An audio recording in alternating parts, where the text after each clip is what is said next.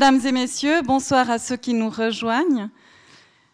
Je suis ravie de voir qu'il y a du monde ce soir et des jeunes. Alors, euh, bienvenue pour cette ouverture de saison avec une table ronde un peu spéciale, plus sous la forme d'une rencontre, sur le mouvement neuchâtelois de la grève pour le climat. Alors, je tiens déjà à remercier les intervenants ici, présents, pour un mouvement qui a ni chef ni porte-parole officiel, il témoigne à titre individuel, car le, concept, justement, c'est pas de mettre certains plus que d'autres sur le devant de la scène. Ainsi, il y a souvent un tournus quand vous représentez votre mouvement. Mais je vous les présenterai plus en détail juste après avoir annoncé, j'espère que ça va comme je parle dans le micro, notre prochain rendez-vous. Je tiens à être fidèle à certains rituels qui sont assurément l'un des gages de pérennité pour ce lieu qui fête. Vous le savez, cette année, c'est 75 ans et les festivités continuent, vous le verrez. je m'habitue au système. Donc chaque samedi, il y aura euh, printemps, il y avait plutôt un, bah, un face-à-face avec des grands noms. Cette deuxième partie des festivités est considérée comme une phase en soi où on essaye plus des choses expérimentales, on sort des sentiers battus avec des rendez-vous chaque mois un peu différents sous forme de laboratoire. Il y aura par exemple une conférence gesticulée le 26 octobre, une journée participative le 16 novembre où vous pourrez faire euh, suivre un atelier philosophique, un atelier d'écriture autobiographique et encore une œuvre d'art participative. Et puis encore pour conclure les festivités, le 12 décembre, une conférence de sciences expérimentales. Mais le prochain rendez-vous à ne pas manquer, c'est samedi prochain, mais juste après le prix Gaïa, qui aura lieu le 19 septembre, qui est donc notre prochain rendez-vous officiel. Donc le prix Gaïa, vous le savez, qui est remis traditionnellement à l'équinoxe et qui veut consacrer des gens qui sont des grandes personnalités qui ont œuvré dans le domaine de la mesure du temps. Donc ça vaut la peine de souligner les lauréats. Suzanne Rohr dans la catégorie artisanat, donc un prix qui est remis par le Musée international d'horlogerie. Laurent Tissot dans la catégorie histoire, recherche et Laurent Tissot est justement l'historien qui a retracé un peu l'histoire du Club 44 dans notre édition, notre journal, enfin dans le livre qui a été édité pour le 75e, que je vous encourage les membres à venir chercher les, matins d'ouverture au bureau et les autres à consulter ou acheter. Il est en consultation ici. Et il y aura aussi Carl Friedrich Chefelet dans la catégorie Esprit d'entreprise. Mais le grand événement, je vous le disais, c'est ce marathon de la conférence qui est de type un peu porte ouverte, qui je pense, qui vous avez, je vous montre un programme spécial détaillé que je vous encourage vraiment à prendre là-bas. Donc c'est une journée qui s'annonce bouillonnante alors que la défiance envers la sphère médiatique est si grande. Le thème, c'est le journalisme de qualité et vous aurez l'occasion de venir voir certains de ceux qui essayent de réinventer le modèle du journalisme, comme Edwy Plenel avec le modèle économique de Mediapart, qui aurait pensé que Mediapart aurait survécu à cette idée d'autofinancement, où il y aura aussi David Dufresne sur les questions du journalisme d'investigation, de revenir à un journalisme de terrain à l'ancienne. Il y aura aussi Patrick Valélian du site 7info qui prône un, slow journalisme. Donc il y aura vraiment tout un panel d'intervenants. Ça commencera avec une table ronde à 10h sur le journalisme de terrain et ça se finira aussi avec une table ronde avec différents intervenants sur quelles conditions se donner pour un journalisme de qualité. Et entre ces deux tables rondes se suivent des conférences, d'où l'idée de marathon de la conférence, un rythme assez intense, il n'y a qu'une heure de pause à midi. Il y aura aussi un aspect socio-cognitif avec Fabrice Clément, co-directeur du Centre de sciences cognitives, qui nous montrera, enfin, qui essaiera d'expliquer comment notre cerveau traite l'info. Alors voilà pour ce samedi spécial. Et ce soir, table ronde sur fond de transition, transition énergétique. On vient de vernir, pour ceux qui nous ont rejoints, une exposition de Marc Renault sur enfin, où il met en lumière les dessous un peu obscurs ou plus ou moins obscurs de l'électricité, justement sur fond, je l'ai dit, de transition énergétique. Et en prolongement de cette soirée, on va parler plus de transition écologique sur un pan plus large. Mais il y a aussi une transition à l'interne, car vous le savez, je reprends le flambeau de Marie-Thérèse Bonadonna avec beaucoup d'émotion, un petit peu de tremblement. Et en généreux cadeau, elle, nous a encore programmé cette belle saison. Donc c'est elle qui l'a programmée jusqu'à fin janvier, mais c'est moi qui présente et anime. Alors si vous vous demandez où elle est, elle a eu la délicatesse de vouloir me laisser la place pour prendre euh, l'espace, mais elle m'a envoyé un très beau bouquet de fleurs ce matin. Et en voyant à la porte, j'ai dit c'est Marie-Thérèse, c'est pas mon homme. Donc j'ai appris à la connaître un peu. Donc c'était très touchant. Donc elle pense à vous aussi. Donc transition interne, mais aussi transition écologique. Ce soir, je l'ai dit. Donc Marc, ouais, Marc Renaud, je ne vais peut-être pas forcément en dire plus. Il y a son livre qui sera encore à consulter après la soirée et que vous pourriez aussi acheter. Il reste là, l'association qui le vend jusqu'à ce soir, jusqu'à la fermeture des portes. Donc la suite de la soirée. Alors, c'est quelque chose d'assez immense et je suis assez heureux, émue de vous accueillir. Alors que certains prédisent l'effondrement du monde à ceux qui ont 20 ans aujourd'hui, que vous revendiquez, vous, cette génération, ni plus ni moins le droit de vivre, que cette année, de plus en plus de rapports qu'on a tous lus dans les médias tirent la sonnette d'alarme, le recul dramatique de la biodiversité, avec ce rapport de l'ONU, pour en citer que quelques-uns, l'avertissement du GIEC a modifié radicalement notre société. Si on dépasse de plus de 1,5 degré d'ici 10 ans, on court vraiment à la catastrophe et bien sûr les incendies qui embrasent la forêt amazonienne, qui a encore plus accentué le climat anxiogène de cette fin d'été.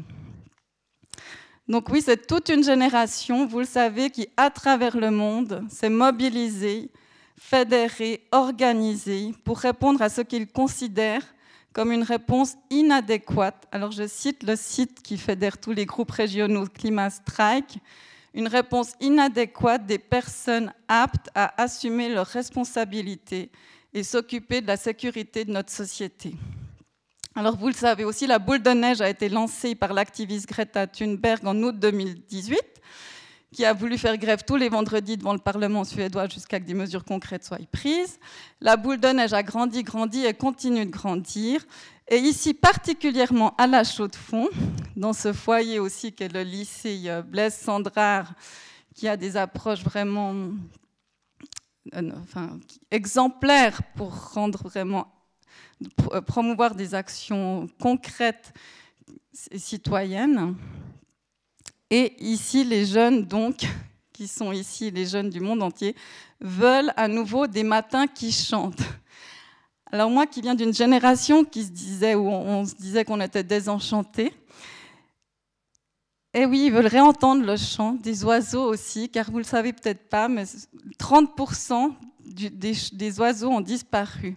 Donc on entend de moins en moins aussi le printemps, le chant des oiseaux. Par contre, on entendait de plus en plus ce printemps leur voix s'entendre. Alors, ils ont décidé de se fédérer depuis ce début d'année, enfin, ils vont nous raconter plus. Et depuis, ils font grève, ils, ils, organisent des manifestations régulièrement. Ils sont parfois des milliers dans les villes romandes. La question de ce soir, c'est la grève, pourquoi faire? Ce soir, ils viennent témoigner de leur engagement, de leur espoir, des obstacles qu'ils ont rencontrés mais surtout de leurs revendications et de leur action.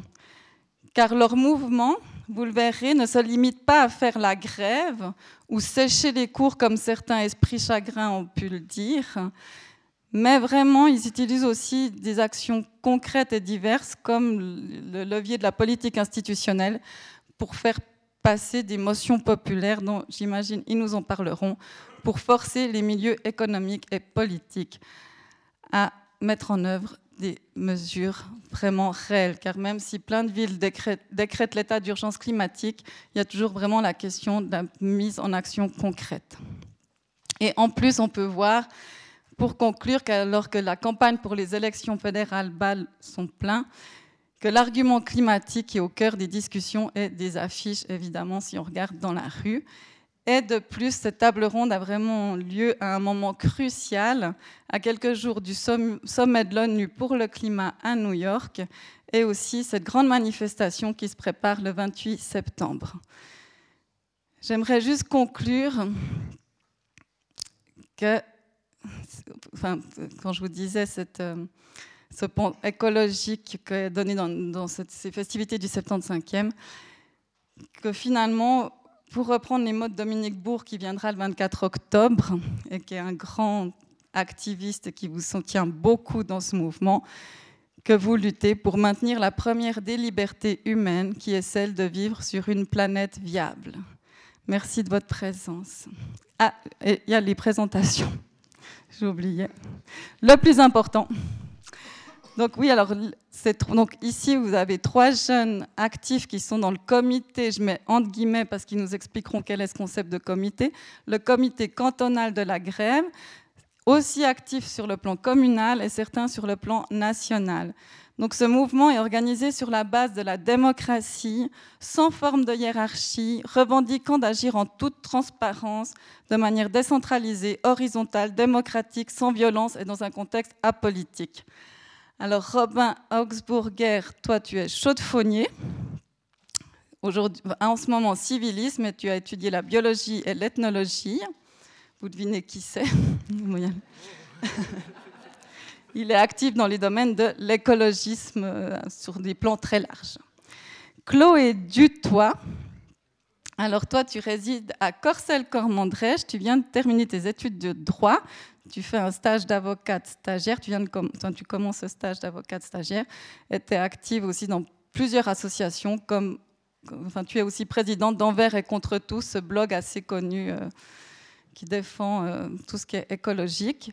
Et enfin, Anna Ziegler, là, qui vient aussi de la Chaux-de-Fonds et qui vient de finir son lycée et qui se prépare à prendre une année sabbatique pour voir où diriger le reste de sa vie.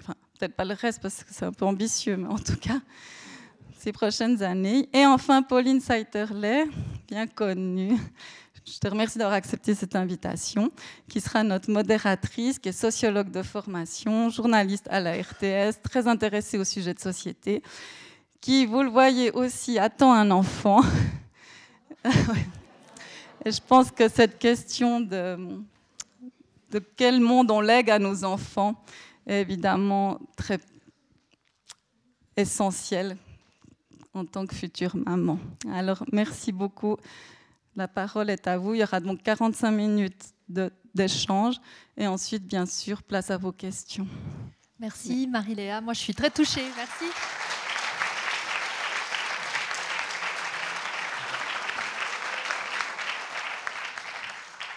Donc, euh, comme on vous le disait, une heure d'abord ou 45 minutes de discussion. Euh, Chloé, Anna et Robin ne sont pas là pour vous faire évidemment une euh, dissertation ou une conférence. Hein. ils ne sont pas là pour ça, mais pour partager leur vécu. Leur vécu dans un mouvement qui est en vie, qui est un mouvement en marche, qui vous rappellera peut-être d'autres mobilisations euh, jadis voilà, des, choses que vous avez peut-être aussi euh, pu faire dans votre jeunesse pour d'autres choses, pour d'autres causes, et il y aura certainement des, mm, bah, points de raccrochement, et puis peut-être aussi parfois des divergences. On pourra peut-être en discuter, c'est d'ailleurs ce qui serait intéressant de faire dans une deuxième partie. Donc n'hésitez pas à noter vos questions euh, si vous avez des questions à leur poser, s'il y a des choses qui vous interpellent, qui vous agacent, qui vous dérangent, parce qu'ils sont aussi là pour... Euh, pour vous se frotter aux avis divergents. Si vous n'avez pas de petit carton, j'en ai. si vous voulez prendre note de vos questions, n'hésitez pas à venir me piquer un bout de carton, si jamais. Sinon, vous pouvez évidemment les noter dans un coin de votre tête et revenir dans la deuxième partie de la discussion sur euh, les questions que vous aurez envie de poser à Anna, Chloé ou Robin. La première question que moi j'avais envie de leur poser, c'est une question très personnelle. Alors quand je leur ai dit ah j'aimerais vous poser cette question, on me dit non mais nous on n'est pas là pour parler de nous. Euh, c'est quelque chose de plus voilà on veut parler du mouvement, on veut parler de la politique, on veut parler de nos arguments et pas forcément de nous. Puis moi je leur ai dit mais oui vous savez le storytelling ça marche bien, il faut donner un peu de vous si vous avez envie de toucher les gens. Donc je les ai, un peu forcés, mais j'avais envie de savoir en fait qu'est-ce qui les touchait dans, dans cette question d'environnement et puis à quel moment ils se sont rendus compte qu'ils avaient cette sensibilité en eux et qu'ils ne pouvaient pas juste continuer à évoluer dans cette société sans être touchés et se mobiliser pour, euh, pour la cause de l'environnement. Donc je ne sais pas lequel des trois a envie de se lancer dans la première euh, anecdote, enfin de, de ce moment clé où ils se sont rendus compte qu'ils avaient une sensibilité particulière pour l'environnement. Chloé? Euh, bah, Moi, j'ai jamais eu, on va dire, un, un, déclic ou une anecdote vraiment spéciale, mais j'ai pas des, parents qui sont spécialement écolos, donc j'ai pas du tout été élevée dans un modèle euh, qui peut correspondre à ce que j'essaye de vivre maintenant. Mais euh, je me suis intéressée à tout ce qui touche à l'écologie, à l'environnement, en fait, en m'intéressant à l'éthique animale et euh, à l'impact des produits animaux sur l'environnement. Et finalement, à force de, m'informer et, et d'apprendre par rapport à ce sujet, je suis arrivée sur tous les autres sujets liés à l'environnement. Et je me suis rendu compte que on vivait vraiment dans une société qui actuellement bah, foncer droit dans le mur. Et que même à titre personnel, euh, j'étais peut-être juste une personne dans toute la masse, mais que ben, en m'engageant et puis en, faisant également des gestes, ben, j'arriverais peut-être à faire euh, changer les choses. Voilà. Robin?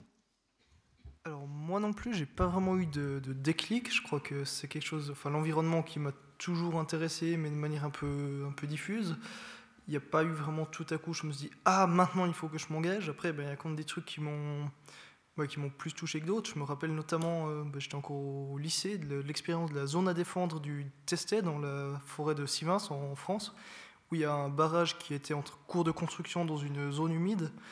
Et ben, des gens ont occupé la zone pour éviter de, bah, de détruire le marais. Et il y a un jeune homme, Rémi Fraisse, qui s'est pris une grenade dans la gueule et qui est mort. Et ben, évidemment, euh, Premier ministre, ministre de l'Intérieur, policiers, gendarmerie qui mentent pendant trois mois avant qu'on découvre que c'est la police qui a tué.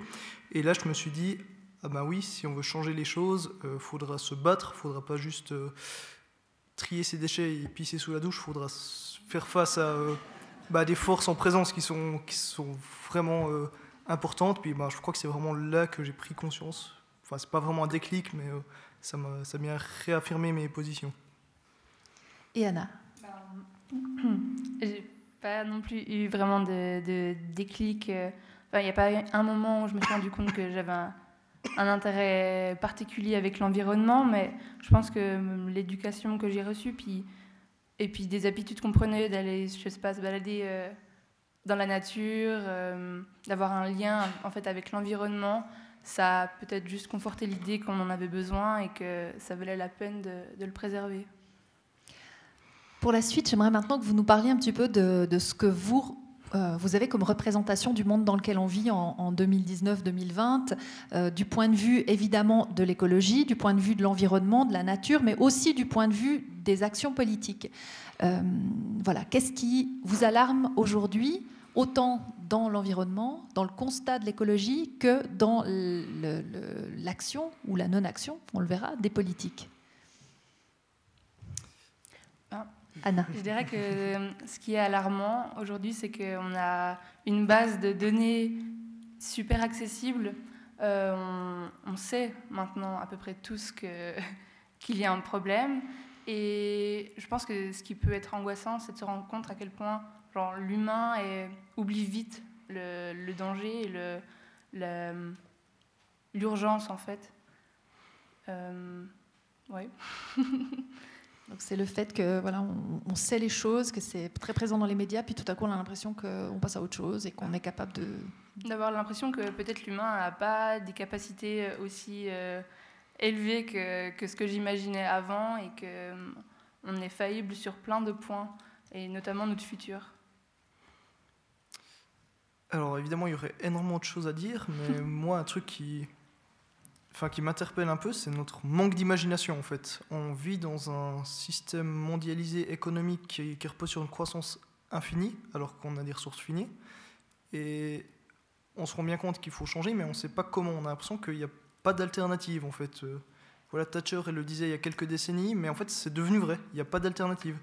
On n'arrive pas à imaginer autre chose, alors que bah, si on prend le monde économique actuel, le, capitalisme, il émerge autour du XVIe siècle, il devient hégémonique en Angleterre vers 1750 avec la machine à vapeur, le développement du salariat, il devient hégémonique au niveau mondial après la Deuxième Guerre mondiale, et le capitalisme financier comme on le connaît aujourd'hui, il se met en place en 1970, donc vous étiez pas mal à être, enfin vers dans les années 70, donc vous étiez pas mal à être déjà né, donc c'est pas si vieux, et on a quand même l'impression qu'on peut rien faire d'autre, alors qu'on considère qu'Homo sapiens c'est quelque chose comme 300 000 ans, l'agriculture plusieurs milliers d'années, l'écriture aussi, et en fait on est bloqué là, on se dit ah ok, il faut qu'on change les choses, mais on n'a aucun modèle alternatif, on n'a aucune idée de comment on préfère les choses autrement. Et même beaucoup de gens ont l'impression que qu'on peut pas faire les choses autrement, que c'est comme ça et que ça bougera jamais. Et ça, ben, c'est vraiment un frein au changement qui est énorme, alors qu'on a besoin de changer nos modèles de société profondément. Euh, bah, comme l'a dit Anna, c'est vrai que en fait, actuellement, on a la science et puis on a les solutions. Enfin, on peut plus actuellement euh, se dire climato-sceptique. C'est juste quelque chose qui n'est pas possible. L'homme a, clairement, et ça a été prouvé, un impact sur le dérèglement climatique. Et euh, en Suisse, ce qui se passe actuellement au niveau politique, euh, mais aussi au niveau sociétal, c'est que finalement, on a une politique de l'autruche, parce que c'est vrai qu'on a la chance de vivre dans un pays où finalement on a accès à tout. Et on ne se rend pas encore compte des effets du dérèglement climatique, contrairement aux pays du Sud, qui, eux, ben, euh, clairement, les, vivent euh, de manière directe, comme on a pu le voir ben, avec euh, la forêt amazonienne, même si finalement, ce n'est pas forcément climatique, mais plus lié à la surconsommation. mais oui, ben, je pense qu'il y, a vraiment une, solution qui est dramatique au niveau de la biodiversité, de, de, de tout, et alors qu'on a toutes les clés en main en fait pour, euh, pour réussir à faire changer ça. Il faut juste qu'il y ait un, mouvement et puis que des solutions vraiment incisives soient, soient prises. Bon, vous dites, euh, Chloé, euh, qu'on ne peut pas se dire climato-sceptique et pourtant, et pourtant, encore dernièrement, on en parlait tout à l'heure, a des, politiques en Suisse, des candidats aux, élections parlent de, ça dans leur programme en disant mais en fait non, le réchauffement climatique c'est c'est un argument qui est fallacieux, c'est pour nous pousser à prendre des décisions euh, qui vont à l'encontre de nos intérêts économiques. Comment vous faites, vous, pour euh, réussir à discuter sur, euh, avec des gens qui ont justement des opinions qui vous paraissent un petit peu irrationnelles? Ben, Du moment que je me dis que j'ai la science derrière moi, je suis une personne rationnelle, donc j'ai des arguments, je les expose, et si la personne ne veut pas les entendre, ma foi, elle ne les entend pas. Mais finalement, si on va droit dans le mur, et si si l'humanité risque ben, de, se prendre un gros coup euh, en plein dans la face, si on peut dire ça comme ça, c'est à cause de personnes justement qui ne croient pas en la science et en ces faits qui sont, qui sont prouvés.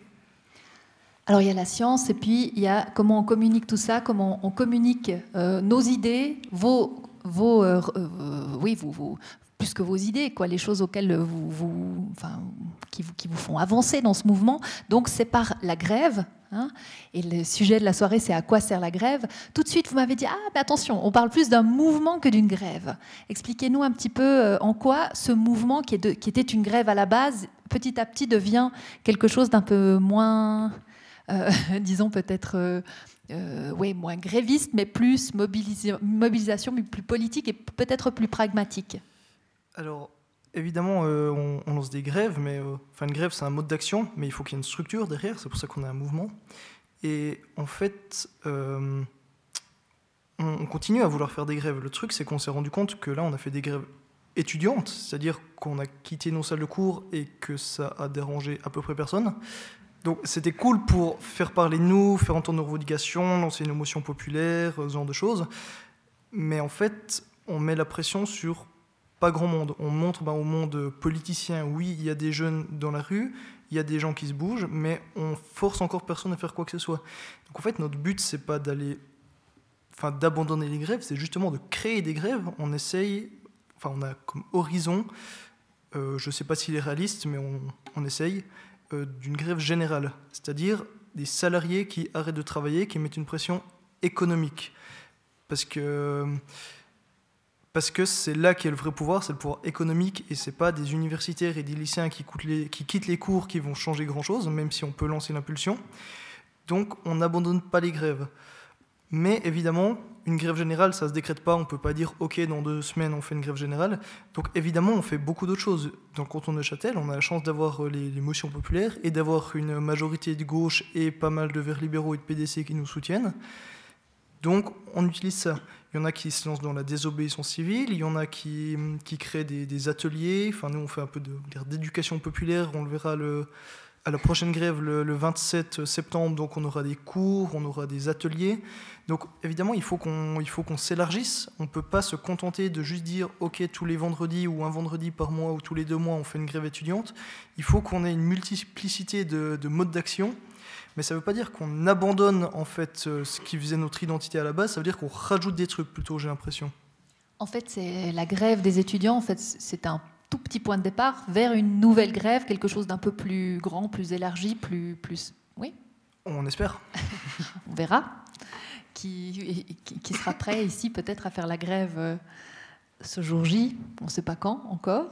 Euh, donc, un mouvement qui est né au niveau national qui n'est pas vieux, hein, qui a peu plus d'une année, c'était au mois d'août de l'année dernière, qui a très très vite essaimé à travers le monde, et puis il est arrivé à Neuchâtel. Chloé, à quel moment le mouvement de grève des étudiants a pris à Neuchâtel et à quel moment vous-même, Chloé, euh, Anna et Robin, vous êtes entrés dans le mouvement et pour quelles raisons et comment? Euh, à titre personnel, en fait, j'étais contactée sur un de mes réseaux sociaux. C'était visiblement un message de groupe parce qu'Anna a reçu le même, euh, qui, qui, nous invitait à venir à une réunion nationale à Berne le 30 décembre 2018, du coup. Et euh, ben, il y a un groupe qui s'est créé sur, euh, sur un, une application de messagerie euh, instantanée sur nos téléphones portables. Parce que c'est vrai, ben, oui, je le dis comme ça, mais c'est WhatsApp, donc je ne sais pas si tout le monde connaît. mais en fait, tout se passe beaucoup sur, sur justement WhatsApp, Telegram et ces, ces messageries instantanées. Et à partir de là, il y a un groupe qui s'est créé sur Neuchâtel. On s'est tous rencontrés à la réunion nationale où il y a eu des groupes qui sont créés pour bah, sur plusieurs thèmes, euh, éducation, réseaux sociaux, revendications, etc. Et après, avec toutes ces idées et les revendications qui ont été aussi prises euh, durant euh, cette réunion-là, on a créé des groupes d'établissements pour tous justement les établissements du canton de Neuchâtel, ou en tout cas un maximum, afin d'avoir bah, des forces vives dans chaque établissement pour pouvoir organiser la grève du 18 janvier. Donc euh, entre le 30 décembre et le 18 janvier, on a réussi à mobiliser euh, des personnes pour organiser une grève qui a réuni euh, plus de 1500 personnes. Ouais, voilà. Donc pour nous, c'est vraiment quelque chose d'assez fou et enfin, on est vraiment très fiers d'avoir réussi à, faire ça. Anna, donc c'était le même moment, au même moment vous êtes engagée, vous êtes aussi allée à Berne, c'était un petit peu le même type de procédé? Oui, exactement. Et puis, ben, comme l'a dit Chloé, on a dû un peu essayer de propager le message euh, qu'il y avait ce projet de grève le 18. Et euh, à ce moment-là, c'était un peu compliqué parce que nous-mêmes, on ne savait pas tellement ce qui allait se passer, euh, quelles allaient être les répercussions, et pourtant, bah, on devait paraître un peu quand même certain de ce qu'on disait. Et c'était. je vous imagine, vous étiez encore au lycée. Ouais. Euh, vous revenez de Berne et puis vous, vous êtes là, puis vous vous dites, bah, là maintenant c'est le moment, il faut que j'aille vers les gens, il faut que je leur dise, venez, venez, on va faire un truc, il va y avoir quelque chose qui va se passer. Comment ça Vous étiez déjà un petit groupe euh, à, la Chaux-de-Fonds ou à Blesse-Sandra euh, Oui, on était trois ou quatre. Mais après, ben, il y a directement plusieurs autres lycéens qui ont répondu sur les groupes WhatsApp. On s'est vus pendant les vacances et puis après, ben, il y a eu pas mal de, de propagande dans le lycée. Et puis peu à peu, ben, les gens discutaient entre eux, euh, personne ne savait vraiment quoi en penser, mais en tout cas, j'ai l'impression que ça en discutait pas mal. Et puis euh, finalement, il y a eu une réunion pour en discuter de vive voix. Et bah, de nouveau, c'était assez, assez complexe. On, avait tous des idées différentes et pourtant, il y avait des, des revendications établies au niveau national. Et puis c'était tout nouveau. Enfin, je crois qu'à la chaux de fond, ça se passe assez bien, la mobilisation. Euh, Robin, Anna, vous qui êtes les deux chauds de fonniers, comment ça se fait que le mouvement de Châtelois ait comme ça pris racine euh, si fortement dans, la ville? Alors déjà, un truc euh, tout bête, c'est que bah, Chaux-de-Fonds, c'est la plus grande ville du canton, donc forcément, il y a plus de gens. Et ensuite, bah, C'est vrai, en fait, il y, a un peu deux pôles. Bah, là, c'est un peu en train de, s'élargir, mais au début, c'était vraiment l'université qui a une culture militante euh, très forte. Il y a plein d'associations étudiantes, ça bouge beaucoup. Et le lycée Bled justement, qui euh, pourtant sociologiquement ressemble beaucoup au lycée euh, du bas. Mais ce qui change sûrement, bah, c'est peut-être un peu plus une culture militante, un peu alternatives, on fait un peu les trucs dans le coin tout seul, on voit beaucoup dans le monde culturel ici, il y a plein de petites salles, les trucs euh, qui sont montés avec trois bouts de ficelle et, euh, et des économies de bouts de chandelle. Et du coup, on a un peu peut-être euh, cette, bah, cette habitude un peu. On a un peu tous. c'est une question d'orientation politique ben, je sais pas si c'est une question d'orientation politique, mais probablement que les gens du haut sont un peu plus à gauche que ceux du bas. Mais après, c'est, enfin, c'est un peu ce truc où on a un peu l'habitude de faire des trucs par soi-même. Puis il y a aussi le fait que ben, la, direction du lycée, en fait, euh, il y est pour beaucoup. Euh, bah, alors, il n'y a pas eu de sanction dans le bas ou quoi, et même je pense qu'ils n'ont jamais pensé, mais c'est vrai que euh, dans le bas, les gens ne sont pas mobilisés tant qu'il n'y a pas eu la décision du Conseil d'État qui dit ok, clairement, il n'y a pas de sanction. Alors que dans le haut, je crois que ça n'a même pas été une question. En fait, personne, ni parmi les profs, ni parmi les élèves, se sont dit on va, on va avoir des sanctions. Et ben, je pense que le lycée Blaise c'est le seul lycée de Suisse où le directeur a dit le 18 janvier face caméra, euh, quasiment en direct, ah ben oui, c'est très bien cette grève-là, c'est très bien, c'est de l'éducation civique appliquée. Alors qu'à d'autres endroits, dans d'autres cantons, il y a eu des sanctions et tout, que dans le bas, ils étaient. Enfin, ils ont dit en gros, on voit pas ce qui se passe, mais dans le haut, il y a eu un encouragement carrément. C'est aussi dans le haut qu'on a créé des jardins collectifs, ce genre de choses. Donc il y a vraiment cet esprit assez particulier euh, du, lycée Blaise où le but, c'est pas juste d'apprendre des connaissances académiques, mais c'est vraiment de, d'apprendre des choses pratiques aussi. Et je pense que vraiment, c'est pour ça, plus que pour l'orientation politique, que, euh, que Chaux de Fonds a été un peu le fer de lance au début de ce mouvement. Aujourd'hui, vous vous retrouvez régulièrement dans le cadre donc, de ces comités euh, de grève ou comités de mouvement euh, cantonaux. Ça se passe où? Ça se passe quand? Ça se passe comment? Ça se passe quand on peut et où on peut. Donc, enfin, on a vraiment utilisé tous les endroits possibles et imaginables, pas mal de salles à l'Uni, parce qu'on peut les avoir gratuitement, mais on a fait une conférence de presse au lycée, on s'est vu euh, dans des, dans des bistrots, on s'est vu euh, dans, divers euh, lieux. ça se passe comment? Ben, On essaie de se mettre un petit groupe où on se dit Ah, il faut qu'on parle de ça et il faut qu'on le fasse avant telle date. Et une fois qu'on est un petit groupe à cette mise d'accord sur une date, on l'envoie sur tous les groupes d'établissements, enfin tous les groupes cantonaux, enfin du canton de Châtel, quoi. Euh, on dit le lieu, l'heure, et puis euh, de temps en temps, on a établi un ordre du jour à l'avance. Généralement pas. Euh, premier truc qu'on fait, c'est dire bonjour, euh, manger et désigner qui prend le PV. et après, ben, on discute, voilà. Et, généralement pas vraiment directeur de séance. Des fois, quand on est beaucoup, il y a quelqu'un qui distribue la parole, mais enfin, c'est vraiment des, des, des réunions qui sont ouvertes à tout le monde. Donc, qui se pointe a le droit à la parole autant euh, bah, s'il vient pour la première fois ou s'il est là depuis le début. Puis on essaie vraiment d'élargir à, tout le monde et de prendre nos décisions au maximum par consensus. Et si on peut pas, ben on vote. Puis on essaie d'avoir la majorité la plus large possible jusqu'à ce que ça convienne à tout le monde. Anna, tout à l'heure, nous disait que, enfin, vous nous disiez que vous n'étiez pas toujours d'accord euh, dans le cadre des premières, euh, de la première cellule au lycée Blaise Sandrard. Mm-hmm. Comment on fait pour euh, évoluer comme ça en groupe de jeunes qui viennent de milieux différents, qui viennent d'études différentes et qui ne sont pas toujours d'accord Comment ça fait, comment on fait avancer les choses? Bon, ben déjà, ça avance pas très rapidement parce que, comme l'a dit Robin, on marche par consensus. Donc, euh, par exemple, aux réunions nationales, euh, des fois, on passe des, ben, des heures vraiment à voter sur certaines questions, sur certaines questions pourtant très qui pourrait sembler euh, pas très importante. Mais... Comme, quelle, comme quelle question? Ben, On a passé quelque chose comme une heure et demie à savoir, alors qu'on a largement assez d'argent, combien d'argent on donnait pour le sommet européen à Lausanne. Mais en fait, on est un peu, un peu revenu euh, sur euh, ce mode de fonctionnement. Maintenant, on, fait par consensus ce qui, ce qui relève un peu de notre identité et majorité des deux tiers, en tout cas ce qu'on a fait la dernière fois, pour ce qui relève de questions, on va dire, stratégiques ou un peu moins importante. Après, ben, le consensus, le, gros problème, en fait, c'est que quand on sait qu'il n'y a pas de consensus, c'est celui qui pose la question qui décide du résultat. Parce que si je dis, est-ce qu'on est, d'accord d'avoir des drapeaux de parti euh, dans, dans les manifs? S'il y a une personne qui dit non, ben, il n'y en a pas. Mais si je dis, est-ce qu'on interdit les drapeaux de parti dans la manif et qu'il y a une personne qui dit non, ben, il y en a. Donc, euh, on est en train de plus en plus se dire qu'il faut qu'on réfléchisse à comment on prend nos décisions. Après, ben, elle a dit que ça avance pas très vite. Euh, ça fait neuf mois que le mouvement existe au niveau national. On a eu déjà quatre congrès nationaux, le cinquième sera en octobre.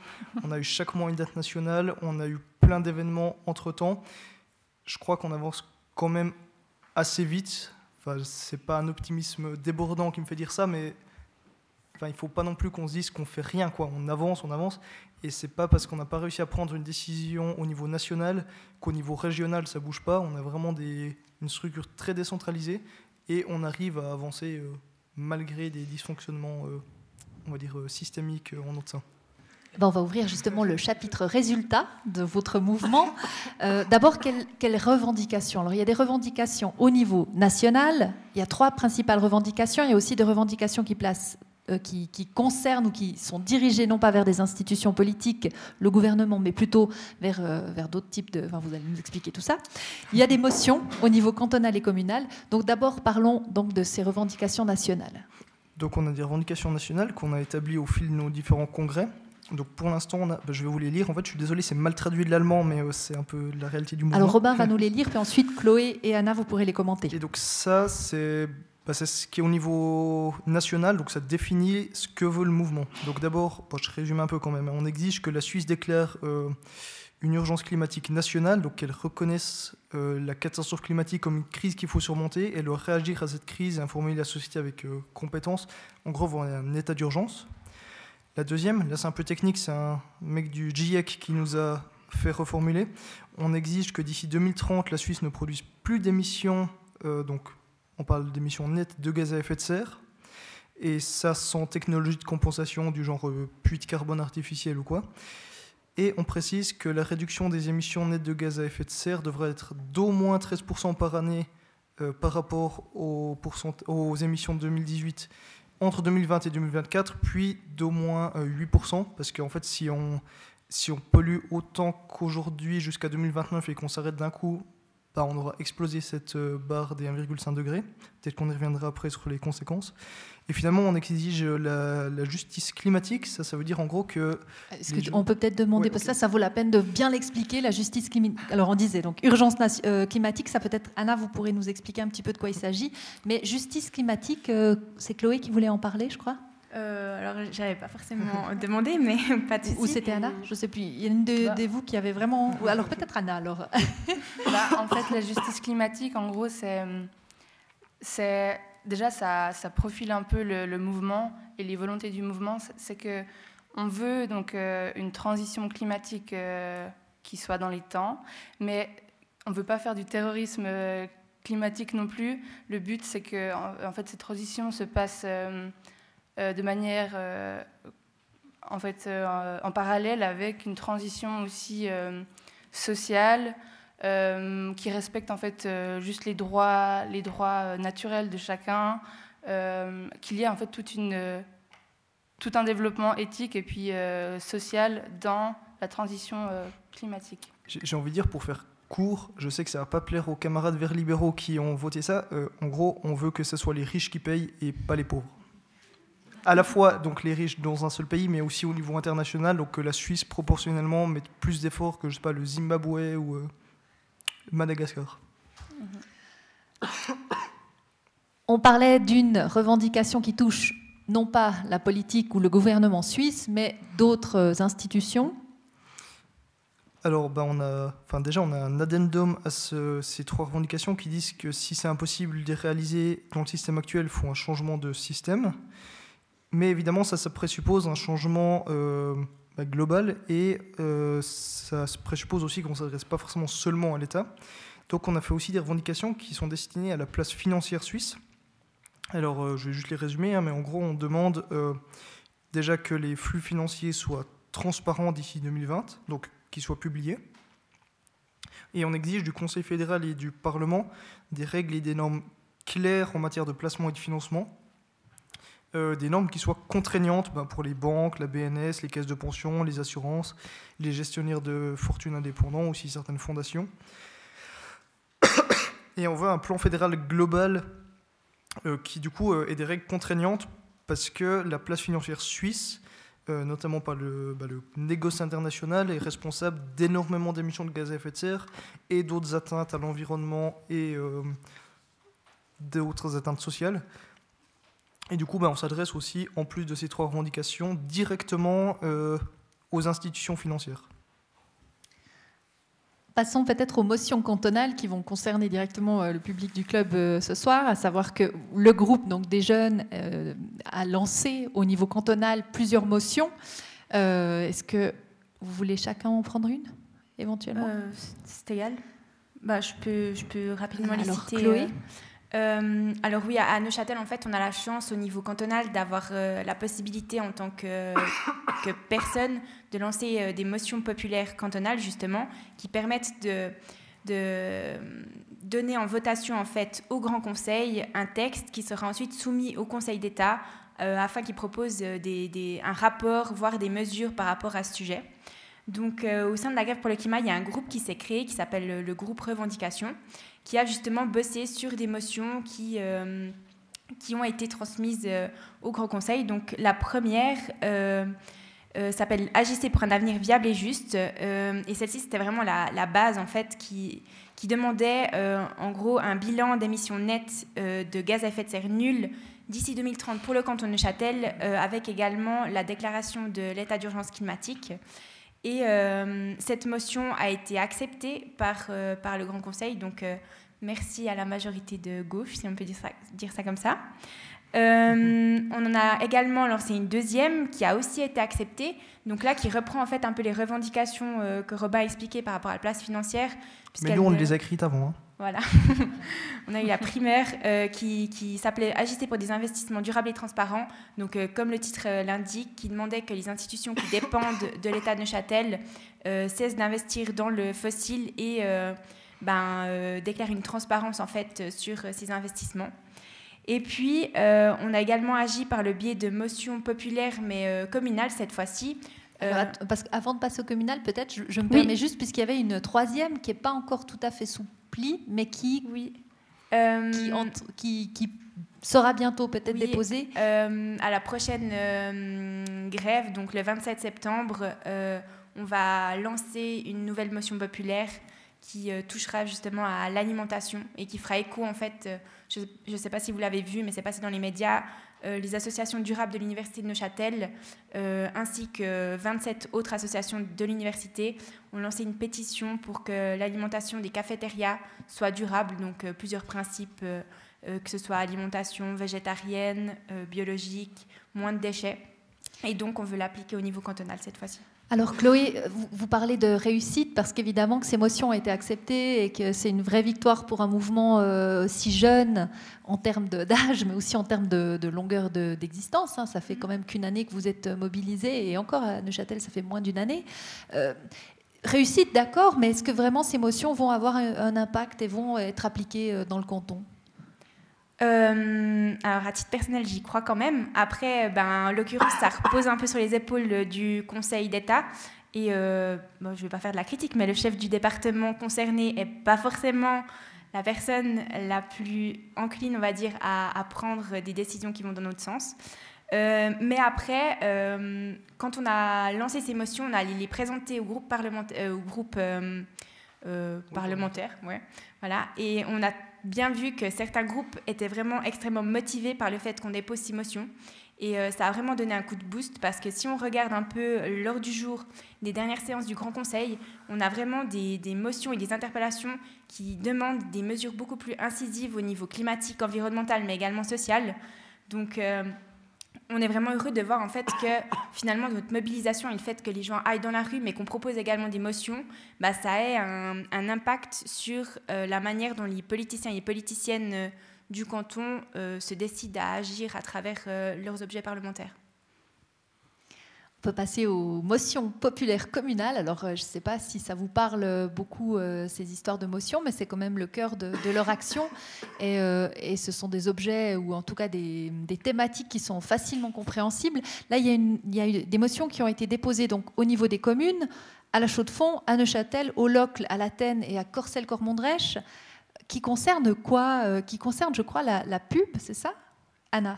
Euh, oui, bon, alors pour ces motions-là, cette motion-là, moi, j'ai pas, pas fait partie de la rédaction de cette motion-là, donc je suis peut-être pas la mieux calée, mais en gros, euh, dites-moi si je me trompe. Hein. En gros, c'est, une motion qui, demande à, stopper en fait la publicité dans l'espace public, euh, donc publicité qui entraîne la plupart du temps la consommation de d'objets euh, ou de biens qui en fait euh, participent à la destruction de notre, euh, notre planète actuellement. Et, et qui favorise aussi l'économie locale. Voilà. Qu'en fait, il n'y a que les grandes entreprises qui arrivent à se payer des campagnes d'affichage monstrueuses. On voit des fabricants de voitures, on voit des grands fast-food, mais le petit commerçant du coin, il ne peut pas mettre des formats mondiaux partout. Donc en fait, on, voit que cet affichage publicitaire, bah, déjà, il, empiète sur l'espace public et en plus, bah, il, favorise ceux qui ont déjà de l'argent. Et du coup, on, bah, on veut favoriser le commerce local qui généralement est un peu plus éthique et un peu plus écologique, pas toujours, mais voilà. Et aller un peu dans cette direction-là, et aussi arrêter d'avoir de la pub partout qui pousse à la consommation. Mais aussi, on précise que c'est de la publicité commerciale, donc ça toucherait ni la publicité politique ni culturelle, évidemment.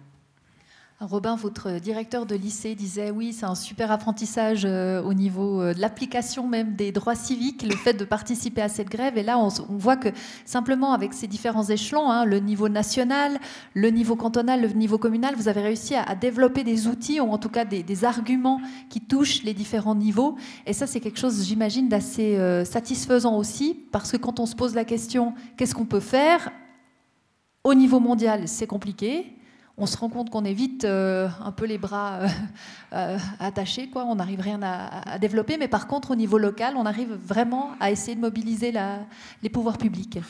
Alors c'est clair que bah, c'est génial, on parlait de succès avant, bah, c'est déjà un succès en soi d'avoir des gens qui sont politisés grâce à ça. On a, bah, en fait, on n'est pas parti de rien, certains militaient déjà depuis quelques années, mais on a, organisé des grèves étudiantes, on a organisé des manifestations, on doit gérer euh, les relations avec euh, les communes, la police, le SCAV, euh, la chancellerie d'État, on a rencontré le Conseil d'État, on a rencontré des groupes parlementaires, on a rédigé des motions populaires, on, on a passé des heures à étudier la loi alors qu'on n'avait jamais fait ça, à part Chloé. Bah, en soi, c'est déjà un énorme apprentissage et on voit aussi bah, qu'en fait, une fois qu'on est, qu'on est un peu dans les rouages, ben, les gens qui sont en face de nous, qui nous semblent comme ça inatteignables, ils nous ressemblent. Quand on rencontre deux conseillers d'État, ben, en fait, on discute et.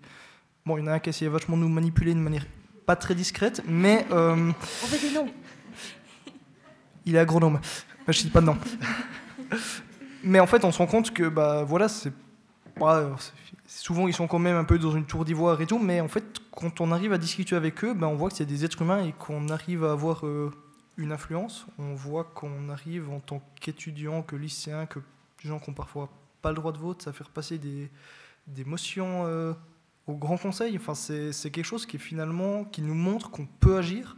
Alors, on n'a pas encore révolutionné le monde. Hein. Là, on demande au Grand Conseil, enfin, le Grand Conseil a demandé au Conseil d'État de lui proposer des mesures. Le Conseil d'État a deux ans pour le faire, et ensuite, ben, le Grand Conseil peut soit les accepter, les refuser ou en demander d'autres. Donc, on n'a pas encore gagné, mais on voit déjà qu'on peut agir et on voit que bah, qu'en fait, même euh, quand on a une superstructure comme l'État, bah, c'est quelque chose qui est, qui est, régi par des humains et qu'on peut les atteindre, qu'on peut leur discuter, qu'on peut discuter avec eux. Et en plus, en Suisse, d'une manière générale, on a quand même une grande proximité avec les politiciens. Il y a plusieurs élus dans la salle, dont une à ma droite. Euh, on a pu rencontrer euh, Somaruga. Enfin, c'est vraiment quelque chose qui est accessible et il ne faut pas croire que parce qu'on je pas parce n'a pas telle éducation ou tel âge ou telle expérience, on peut pas s'engager en politique parce qu'en fait les gens qui sont de l'autre côté du bureau, ils sont pas toujours plus compétents ou plus renseignés que nous et il y a beaucoup d'improvisation aussi. C'est vrai, les conseillers d'État, en fait, ils se reposent sur leurs chefs de service, qui eux-mêmes se reposent sur leurs employés, qui eux-mêmes se reposent sur les employés communaux, qui eux-mêmes nous invitent à des ateliers participatifs. Donc, au bout d'un moment, il faut qu'on se rende compte qu'on peut agir, même, bah, même en tant que personne, sans forcément beaucoup de moyens. Est-ce qu'un jour vous serez engagé comme euh, assistant euh, parlementaire d'un de ces politiques, Robin? Ou c'est quelque chose qui, au contraire, euh, vous ferait plutôt peur? Ben en fait, j'y avais jamais réfléchi. Parce, ah. que, parce que jamais, on me demande en fait si je veux me présenter comme candidat, mais c'est vrai qu'assistant parlementaire, ben, je sais pas s'il y en a un qui est assez fou pour essayer, pourquoi pas? Bon, vous parliez de cette réussite. Réussite, toucher les politiques, mais il y a aussi bien sûr toucher la population. Et dans ce mouvement étudiant, bah, on n'est pas passé à côté du fait qu'à la fois on vous adore et on vous déteste. Bah, c'est un peu ce qui ressort quand même dans les médias. À la fois, oui, on est enthousiaste de ce mouvement étudiant qui gonfle, qui, défend son, avenir. On en parle avec euh, beaucoup d'émotion. Et puis en même temps, bah, y a, ah oui, mais ils ont tous des téléphones. Enfin, il y, a tout un discours de, entre guillemets, bashing aussi autour de, de, ce mouvement, en disant oui, mais bon, ils sont comme ça aujourd'hui, mais qu'est-ce qu'ils feront demain euh, est-ce qu'ils seront toujours aussi mobilisés, aussi motivés? Anna, vous, êtes la Benjamine hein, des trois, je crois. Euh, qu'est-ce que vous en pensez Puis comment, comment vous arrivez euh, à vous défendre aussi dans cet environnement-là, qui n'est pas toujours favorable et qui n'est pas toujours euh, admiratif de, votre travail et de votre engagement? En fait, j'ai l'impression qu'il y a beaucoup de peur de la part de l'hostilité au début. Et que quand on commence un peu à, discuter, ben, souvent, au début, on nous, on nous rabâche toutes les fautes qu'on peut faire. Donc, le fait d'avoir un téléphone portable, le fait euh, ben, de consommer de temps en temps certains produits, euh, d'aller en vacances. Enfin, au début, il y a tout ça qui nous déferle dessus.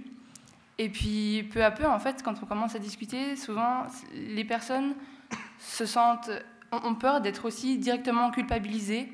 Et de nouveau, il y a toujours ce, problème de, ben de, de, responsabilité individuelle qui est certes hyper importante parce que ben, dans 50 ans, il faudra qu'on ait un mode de vie totalement différent de celui d'aujourd'hui.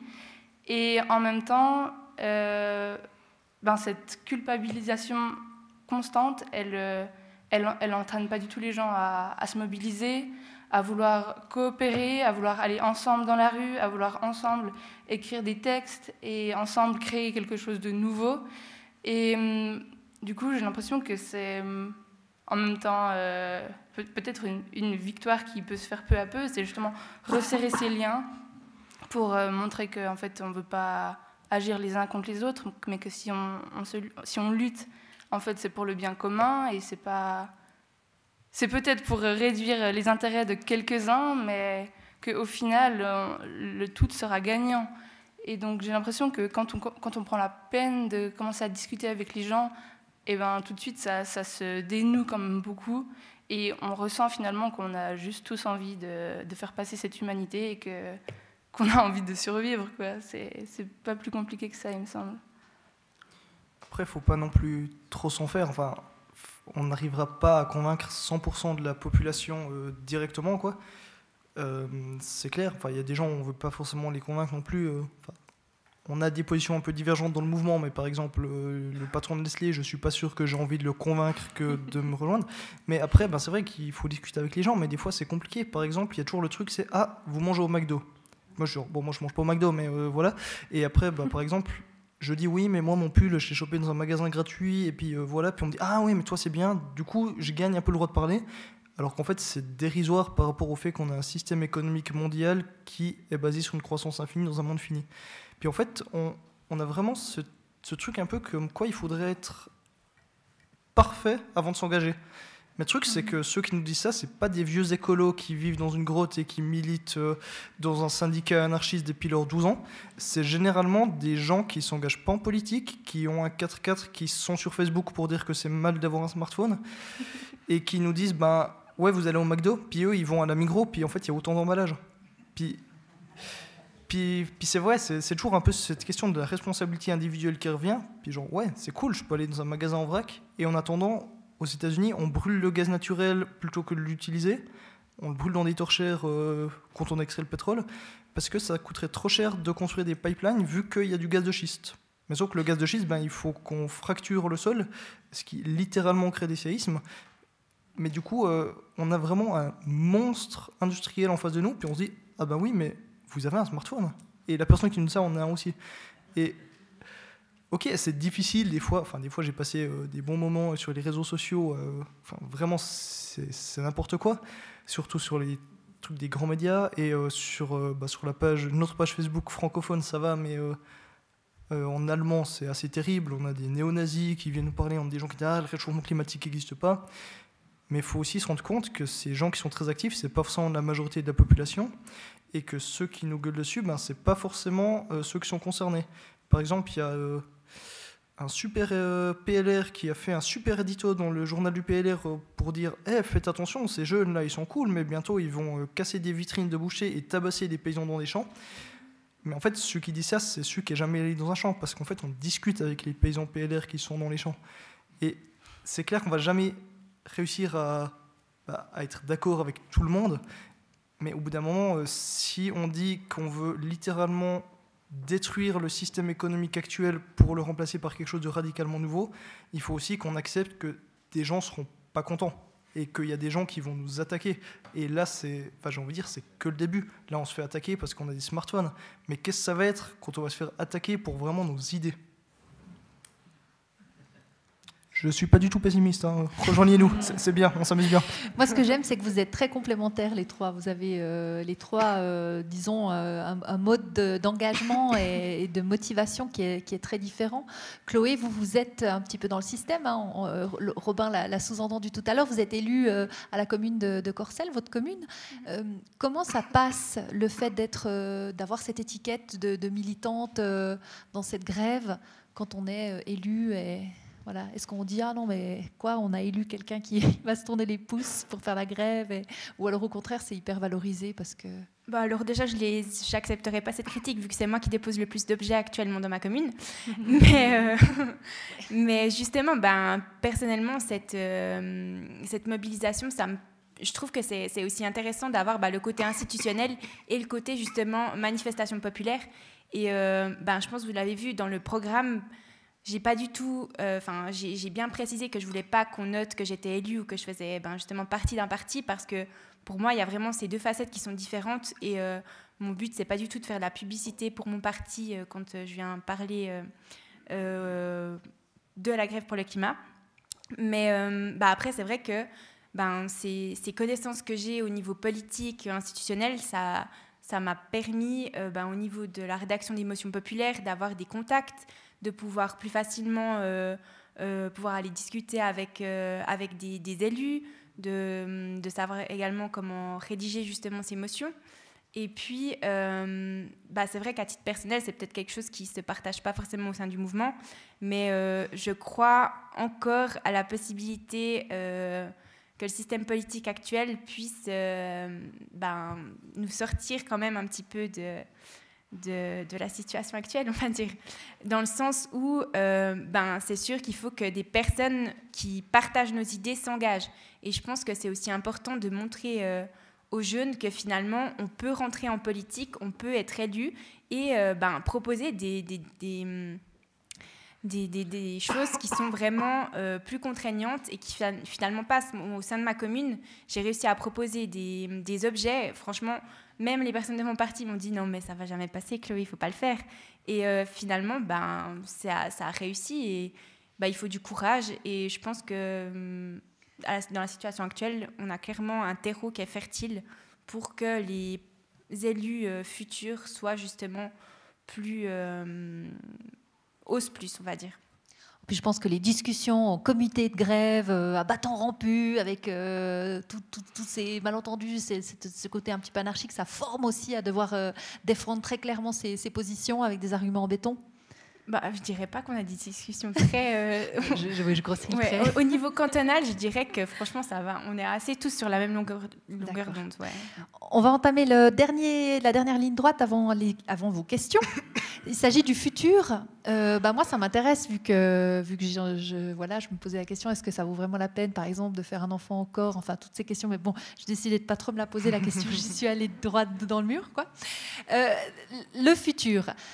Futur du mouvement, le futur d'après vous, on va, on va un petit peu euh, séparer, diviser, puisqu'on en avait discuté un petit peu ensemble tout à l'heure. Et Robin, vous, pour vous, le futur, c'est des mouvements comme par exemple Critical Mass, comme Extinction Rebellion, vous êtes d'accord de nous présenter un peu ces deux mouvements et puis nous parler de, ce mouvement-là, de, cette suite? Bon, Le futur, ben déjà, il ne s'est pas encore fait, on est en train de l'écrire, donc euh, niveau prophétie autoréalisatrice, on se pose là. quoi. Mais disons qu'il y a, il y a un peu quatre axes, on va dire, en Suisse qui sont en train de se mettre en place. C'est la politique institutionnelle. dans le mouvement de la grève du climat, il y a des abstentionnistes, il y a des gens qui sont élus, donc on a vraiment un peu de tout.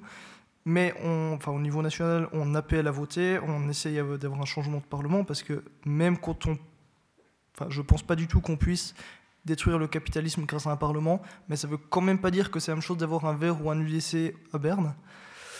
Donc on a cet axe-là. On a l'axe de la grève du climat qui se dirige le plus possible vers une grève générale, mais aussi en utilisant euh, d'autres moyens, notamment la désobéissance civile. Et euh, là, on est euh, bah, pas en concurrence, mais en complémentarité, on va dire, avec Extinction Rebellion notamment, mais aussi d'autres collectifs, collectifs Climate Justice, Break Free et ce genre de choses, où le but c'est de euh, vraiment de. Donc c'est la désobéissance civile, quoi. c'est de s'adresser à l'État, c'est par exemple bloquer des, des routes. Enfin, vous verrez à Neuchâtel le 13 septembre va se passer des trucs marrants. Euh, ça, il y a ça et euh, ensuite il y avait un quatrième axe que j'ai totalement oublié dans ma tête, mais critical mass, oui, critical mass et ce genre de choses. En fait, c'est des trucs un peu peut-être moins, enfin c'est militant en soi, une critical mass. Donc en gros, on se réunit à vélo et on roule. Et si on a un grand groupe, en fait, on a le droit de rouler de front sur la route, donc c'est marrant. Et euh, en même temps, bah, ça montre aussi qu'on a besoin d'espace pour les vélos. Donc il y a la Critique Calmas, mais il y a aussi euh, ProVélo qui fait à Neuchâtel euh, des balades. il se met des petites frites de, natation sur les vélos. Puis il montre partout en fait où c'est dangereux et on se fait shooter si on n'est pas attentif. Et enfin, il y a plein de trucs comme ça. Il y, a, bah, il y a des jardins collectifs qui sont de plus en plus nombreux, qui n'ont pas commencé avec le mouvement de la grève du climat. Évidemment, il y a enfin, tous ces petits trucs un peu euh, annexes, mais qui, mis tout bout à bout, sont, sont énormes. Après, enfin, dire Extinction Rebellion, c'est le futur. Je dirais que c'est bien pour mobiliser les gens. Après, moi, je suis persuadé que la désobéissance civile où on choisit pas bien ses cibles, parce que bloquer une route, c'est pas bien choisir sa cible pour moi, c'est pas aussi efficace qu'une grève, mais je suis aussi persuadé qu'il faut qu'on ait une multiplicité de modes d'action. C'est pas moins important de récupérer des invendus alimentaires et de les distribuer que d'organiser une grève. C'est pas moins important de créer des jardins collectifs euh, urbains que de réformer l'agriculture. C'est c'est pas moins important de manifester que de participer aux élections. Enfin, tout doit se faire en même temps et enfin, on a un bouillonnement qui est énorme et on, on a besoin de beaucoup de choses.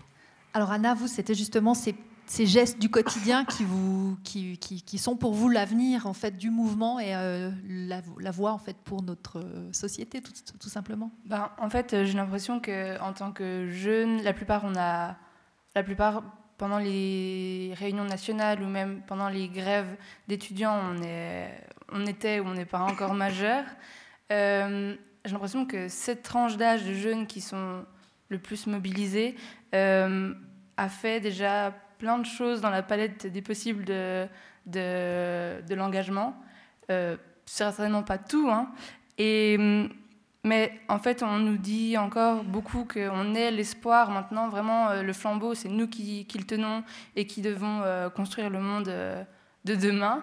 Mais sauf que, ben, en fait, aux commandes, c'est encore nos parents, c'est encore, on n'est pas encore dans la vie vraiment active. C'est pas nous qui sommes au poste important et qui, décidons euh, justement des investissements, qui décidons de tout ça.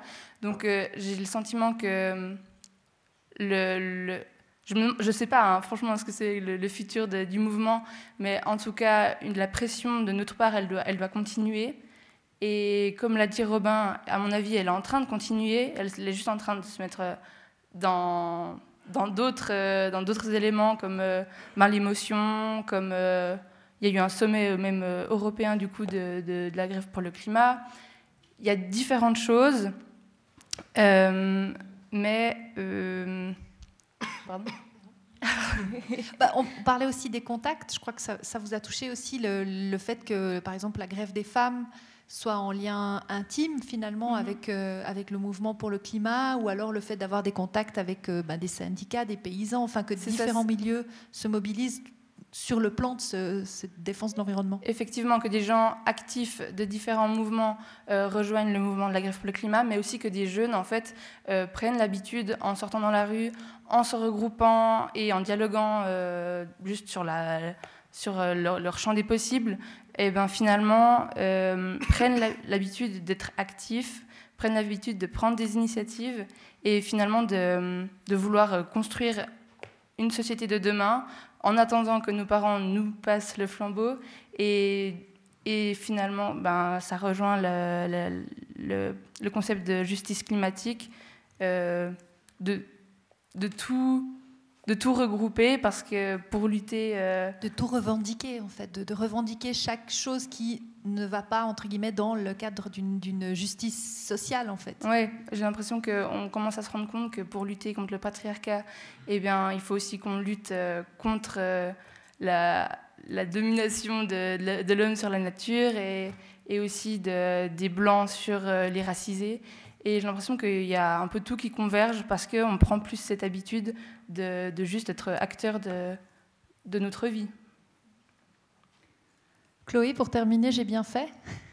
Oh, ben, Je partage tout, tout à fait ce qu'a ce dit Anna et je ne vois pas quoi dire d'autre euh, par rapport à, ce qu'elle a dit. Mais c'est vrai que la convergence des luttes, je pense que c'est quelque chose qui est en train de se mettre en place. Ben, ce soir, par exemple, il y avait la première réunion euh, éco, éco-socialiste à Lausanne. Euh, non, pas éco-socialiste, éco-féministe, pardon. donc, euh, donc il y a vraiment un, regroupement en fait des deux mouvements. Et si on arrive à converger et à faire en sorte que les deux organisations travaillent main dans la main, on peut vraiment réussir. Là, je pense, à arriver sur quelque chose qui ressemblera, ressemblera à peu près à une grève générale.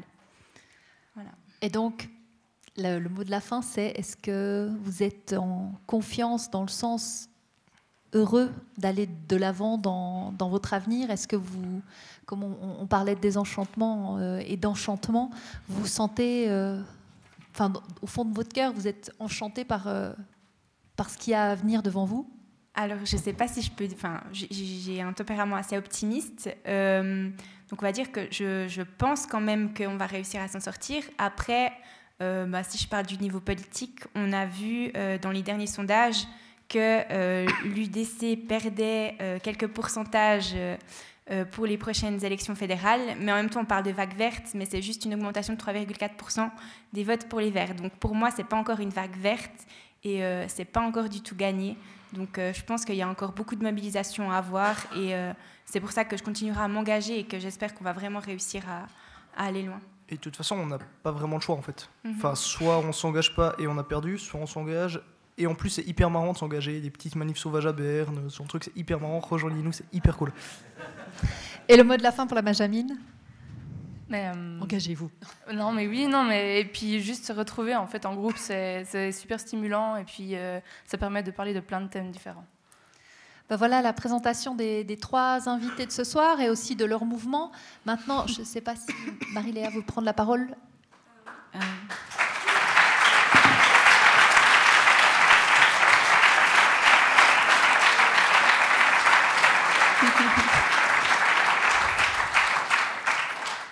Merci beaucoup. Là, on m'entend. C'est vrai que ce qui m'a le plus marqué, c'est que je vois dans vos yeux qu'il y a vraiment de l'espoir et alors qu'on lit des nouvelles si défaitistes, il me semble que l'espoir, enfin, c'est quelque chose que je prône, est vraiment un moteur d'action et que c'est différent d'avoir de l'espoir qu'être dans un déni. Alors, est-ce que moi j'aurais plein de questions, mais je vais peut-être d'abord laisser. Euh, ah, questions et avis. Questions, et, voilà. Merci, bonsoir. Euh, tout d'abord, avant de poser ma, question, j'aimerais juste quand même féliciter le Club 44 parce que j'ai envie de dire que ça fait du bien d'avoir, euh, j'ai presque envie de dire enfin, mais des semblables euh, de l'autre côté du bureau. Et que c'est encore mieux de les voir produire un message audible, construit et, extrêmement pertinent. Donc, euh, donc voilà, déjà, merci au Club 44 d'avoir invité ces trois jeunes ce soir.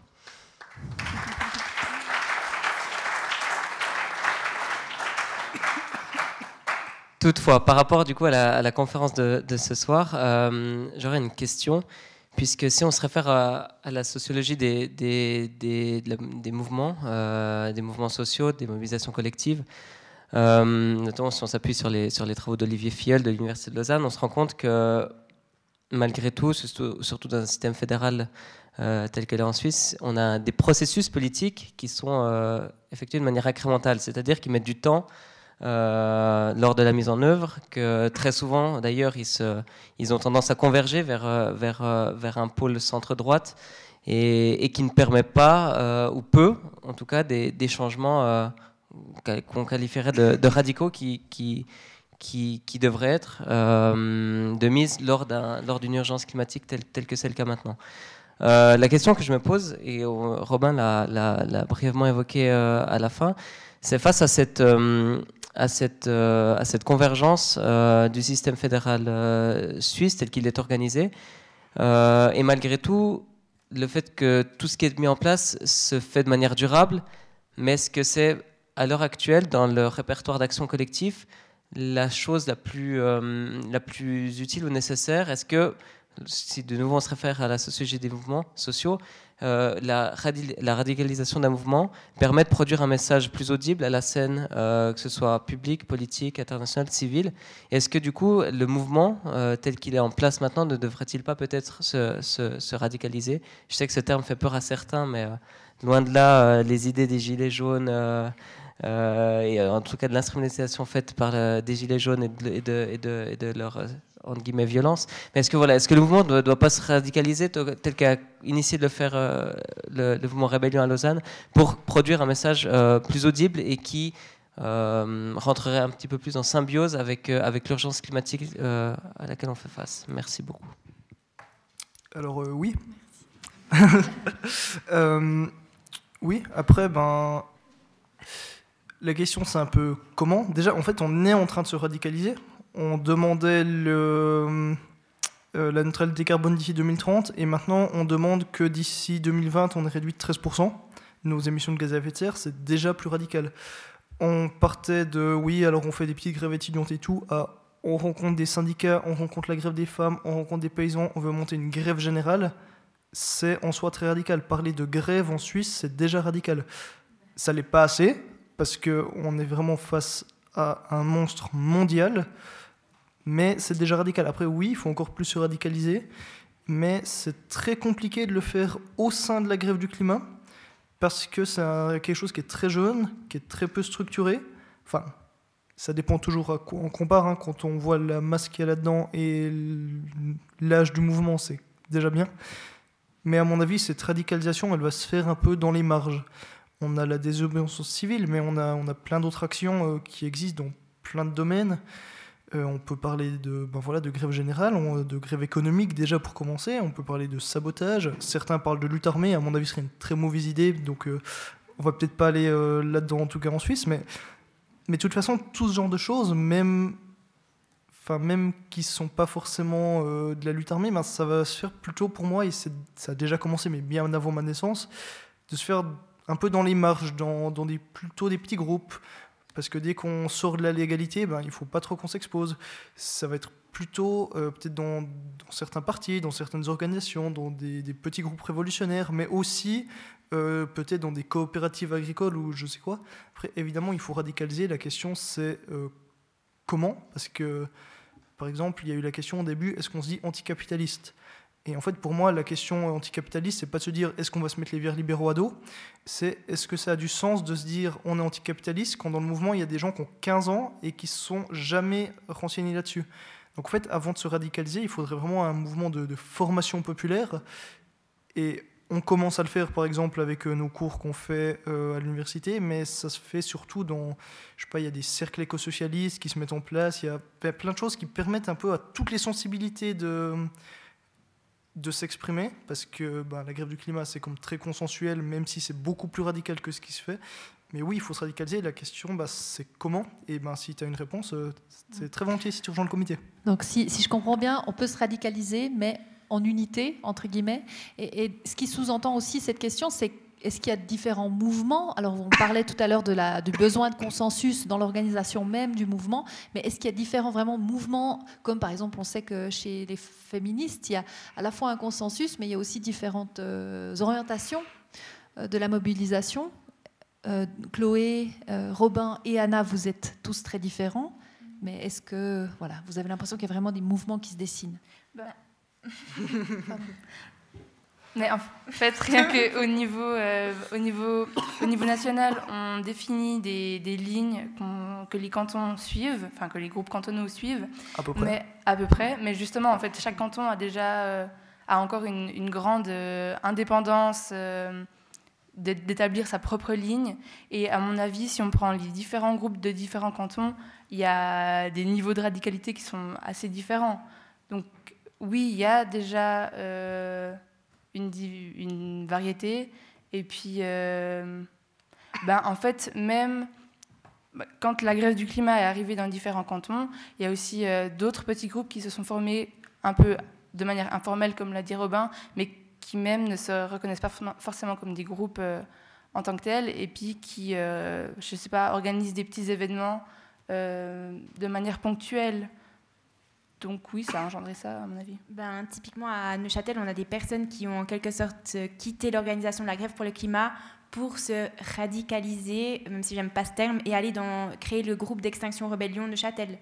Donc euh, finalement, on voit qu'il y a, y a une sorte de... Hum, je sais pas comment dire, mais de, de, fil, dans le sens où ben, il y a des personnes qui se sont jamais mobilisées, qui rentrent dans la grève pour le climat, qui, une fois dans la grève, se disent ben, c'est pas assez pour moi, et qui finalement part dans Extinction Rebellion.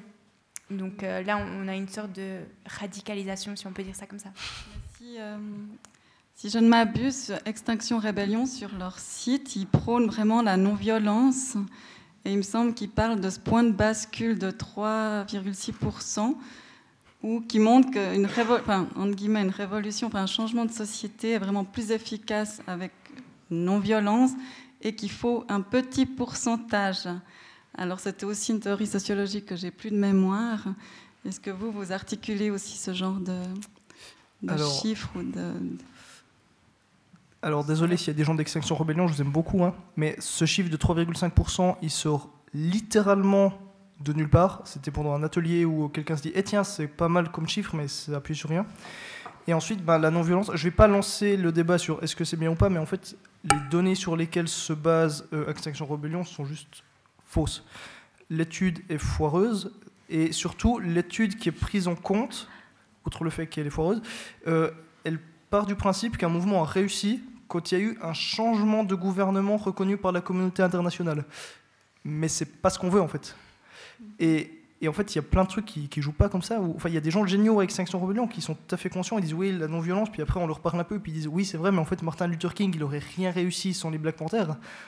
Puis puis en fait, il faut qu'on se rende compte, je ne dis pas qu'il faut être violent, mais que historiquement, quand même, il y a toujours eu de la violence dans les mouvements qui ont réussi pacifiquement. L'exemple le plus flagrant, c'est, je crois, euh, l'Afrique du Sud avec Nelson Mandela. On en fait un apôt de la non-violence, il sert le fait et il se dit oui, voilà, on bloque des routes et euh, c'est cool. Euh, Nelson Mandela est le fondateur d'un groupe de lutte armée qui a mené des campagnes de sabotage, attaqué des commissariats, tué des gens et qui était prêt à faire la guerre et qui a eu des camps d'entraînement euh, de combattants en Angola. Donc je dis pas qu'en Suisse il faut qu'on crée des camps de combattants, hein. c'est pas ça, mais c'est juste dire que faire de la non-violence quelque chose de dogmatique, ben ça me semble très dangereux parce que bah, déjà euh, ça veut dire qu'on se prépare pas à la répression en face.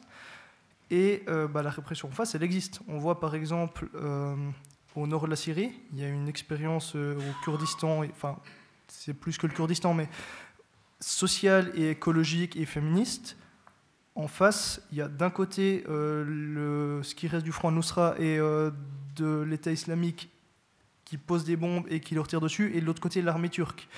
C'est pas en bloquant des routes que ces gens-là vont réussir.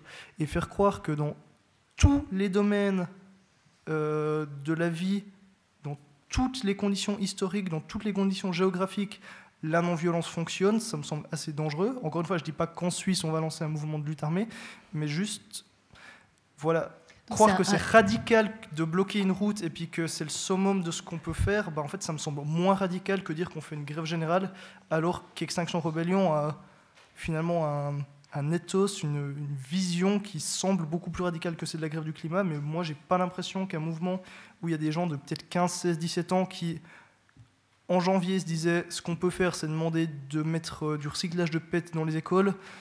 En juillet, qui se disaient euh, ok, en fait, on a un système économique qu'il faut changer et qui, maintenant, en septembre, se dit il faut une grève générale, sont pas radicaux. Je crois qu'on est déjà en train de se radicaliser et je crois que que la grève du climat n'est pas moins radicale qu'Extinction Rebellion et qu'il faut, encore une fois, comme je disais, travailler dans toutes les directions, la grève, l'action politique, l'action individuelle et la désobéissance civile, et qu'on ne peut pas mettre une échelle de valeur de ce qui est plus radical ou non. Merci pour ça. Désolé pour les gens d'Extinction Rebellion que j'aurais heurté. Mhm. Je vous aime. Est-ce qu'il y a d'autres questions? Merci. Merci. Euh, bonjour, Daniel Sigler. Je suis député au Grand Conseil et accessoirement le papa d'Anna ici présente. Euh, je vous rassure tout de suite, Anna n'est pas sous mon influence. Euh, au contraire, c'est elle qui nous éduque au quotidien et je peux vous dire que ce n'est pas toujours très confortable pour nous.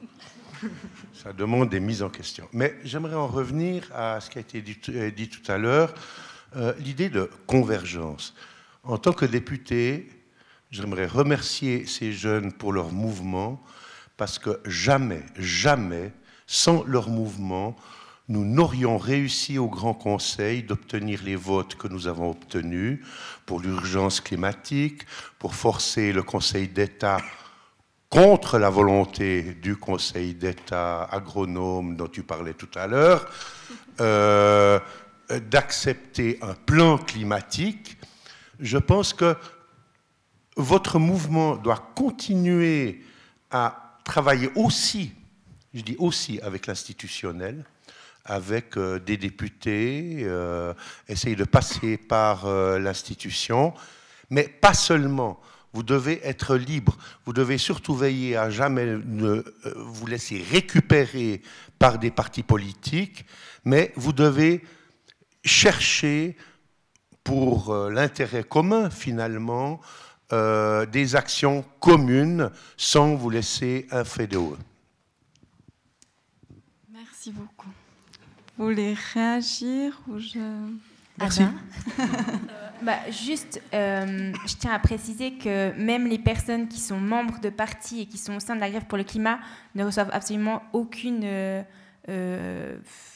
euh, recommandation, consigne des partis. Personnellement, mon parti euh, s'en fiche totalement que je fasse partie de la grève pour le climat et on n'en parle absolument jamais. Hein. Donc euh, voilà. Je dois quand même dire que ça, ça dépend des partis et que notamment Solidarité est très actif là-dedans. Alors ils s'immiscent pas dans les trucs, mais ils en discutent en dehors. Enfin, c'est presque plus la grève du climat qui les influence que l'inverse, mais il y a des partis, les Verts, les Verts libéraux, le POP, la jeunesse socialiste, Solidarité, qui quand même s'intéressent à ce qu'on fait. Enfin, je sais que c'est ton parti, mais même les Verts s'intéressent à ce qu'on fait. Ils, ils s'en fichent pas de ce que tu fais. Quand même, dans le tout ménage qu'ils ont distribué, on parle de nos actions. C'est, enfin, quand même pas deux mondes totalement séparés. C'est pas parce qu'il n'y a pas d'ingérence des partis dans le mouvement qu'on est en vase clos. C'est pas parce que on, se revendique à partisans qu'on ne discute pas avec les partis et que les membres des partis euh, bah, en fait, ils restent des membres des partis. Non, mais dans le sens où on ne va pas chercher à récupérer euh, les personnes qui sont au sein de la grève au sein du parti. Merci. Il y avait d'autres questions?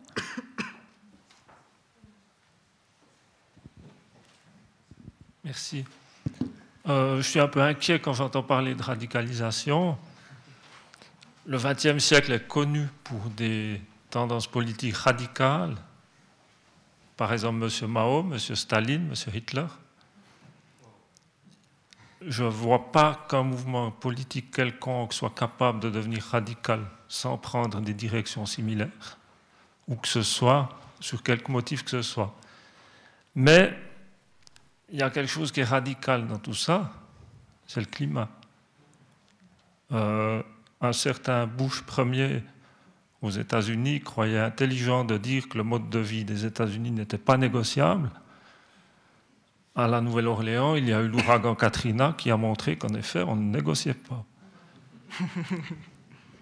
Alors l'affaire, c'est que justement, le climat étant radical, il n'y aura rien sans mesure radicale. Un exemple, peut-être improvisé, il y a, sauf erreur, un emploi sur dix en Suisse qui dépend de l'automobile. C'est radical en soi. Autre chose, combien de temps est-ce qu'on donne avant l'interdiction des moteurs diesel? Je prétends que si on est un peu sensé, c'est avant 10 ans qu'on doit les interdire, pas les défavoriser, pas les taxer, mais les interdire et les exclure de toute circulation, au minimum pour les autos privés, parce que c'est à peu près le moteur le plus stupide pour les véhicules privés.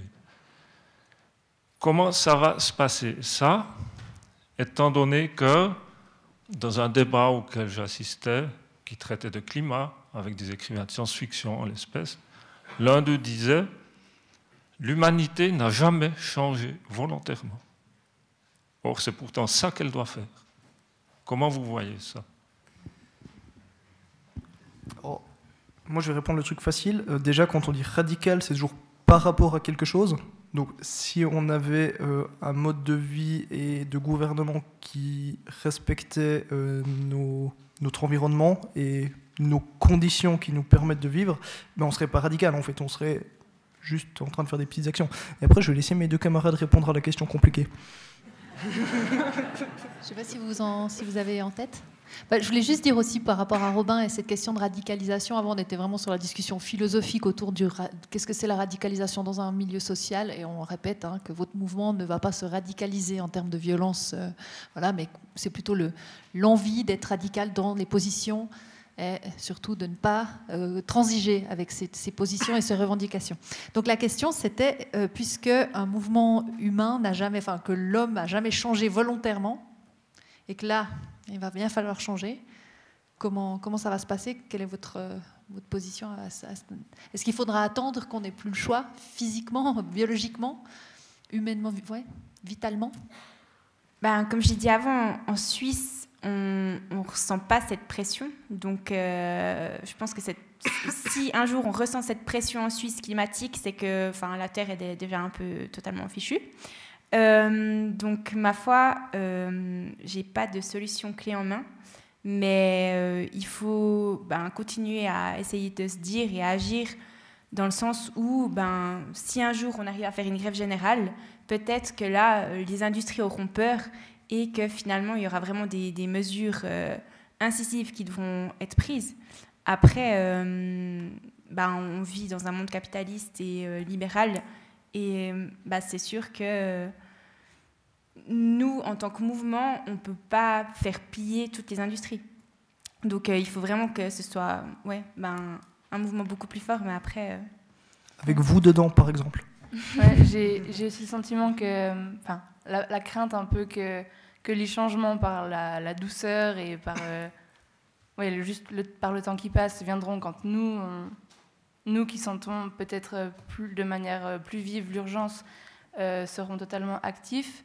Mais, mais en attendant, euh, à mon avis, une chose qu'on pourrait commencer à faire, c'est juste commencer à, préparer une autre euh, société en parallèle, c'est-à-dire juste commencer à, à, chacun, enfin chacun ensemble, du coup, euh, cultiver de manière, d'une autre manière, apprendre à, vivre déjà d'une autre manière avant que, avant qu'en fait des changements brusques nous arrive sur la tête. Mais prédire, euh, enfin, moi ça me fait super peur, mais j'arriverai rien à prédire. je suis tout à fait d'accord avec toi. Enfin, là, on a beaucoup parlé de, lutte, de grève générale, mais la grève générale, c'est un moyen, c'est pas un but. Notre but, c'est pas de faire une grève générale, le but, c'est de changer la société. Et du coup, ben, il faut qu'on se prépare en parallèle. Comme tu sais, il faut qu'on fasse tout en même temps.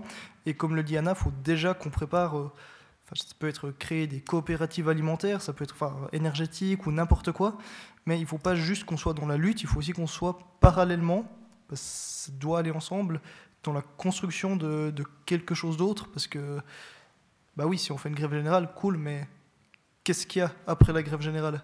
Et en fait, cette après-grève générale, en fait, c'est pas un espèce de grand soir romantique où tout à coup, euh, on va faire tomber le vieux monde, faire table rase du passé, et puis euh, ça va faire des super chansons géniales comme au 19e siècle.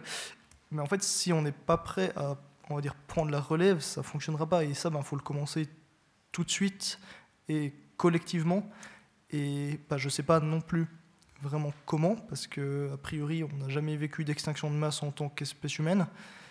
Euh, mais en fait, si on n'essaye pas, on pas le enfin, on, a déjà perdu. On est obligé d'essayer ou de se résigner. Puis j'ai pas très envie de me résigner parce que j'ai encore euh, beaucoup d'années de vie euh, a priori devant moi.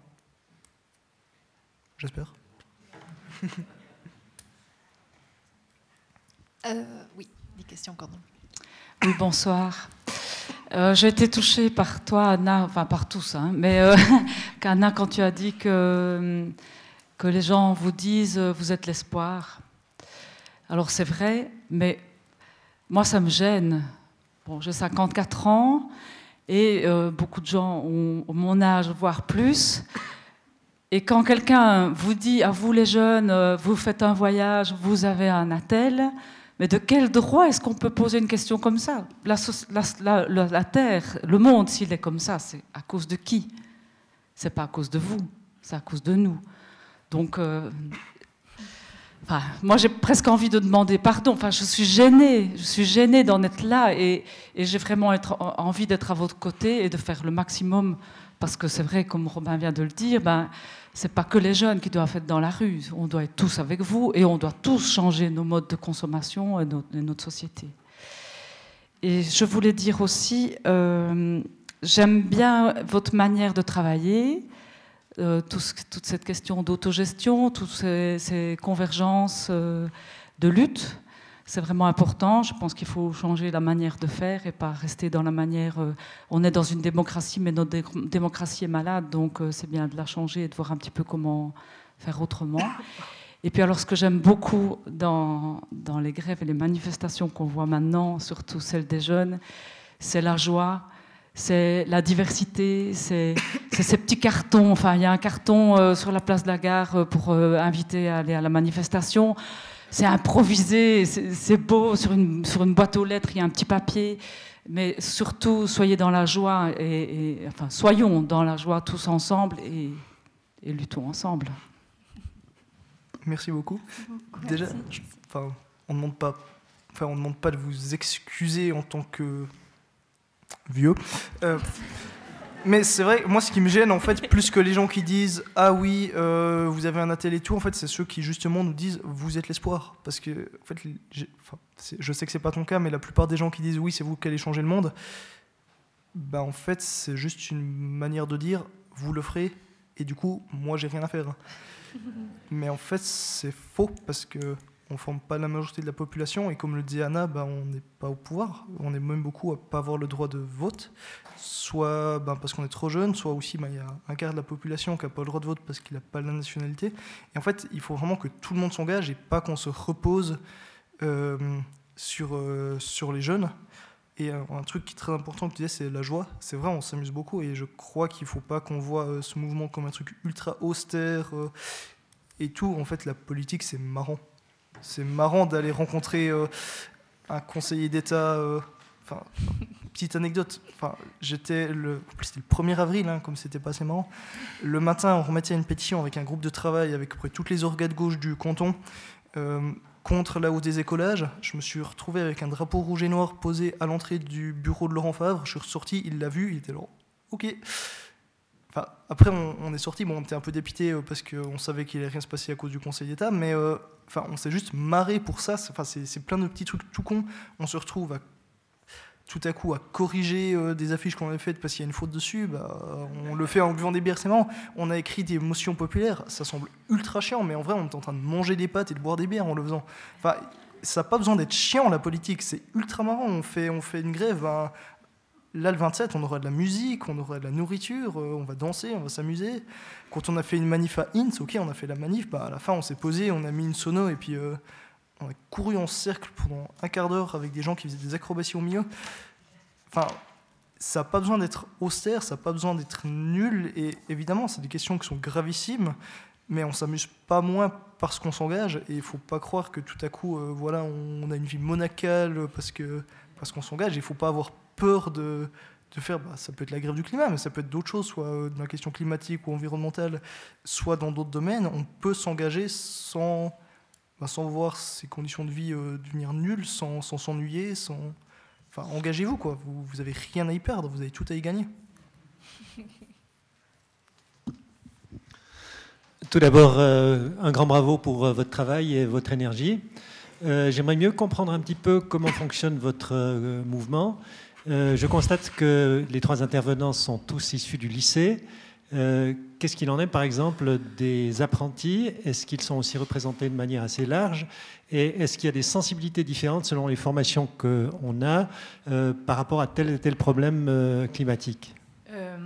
Eh bien, déjà,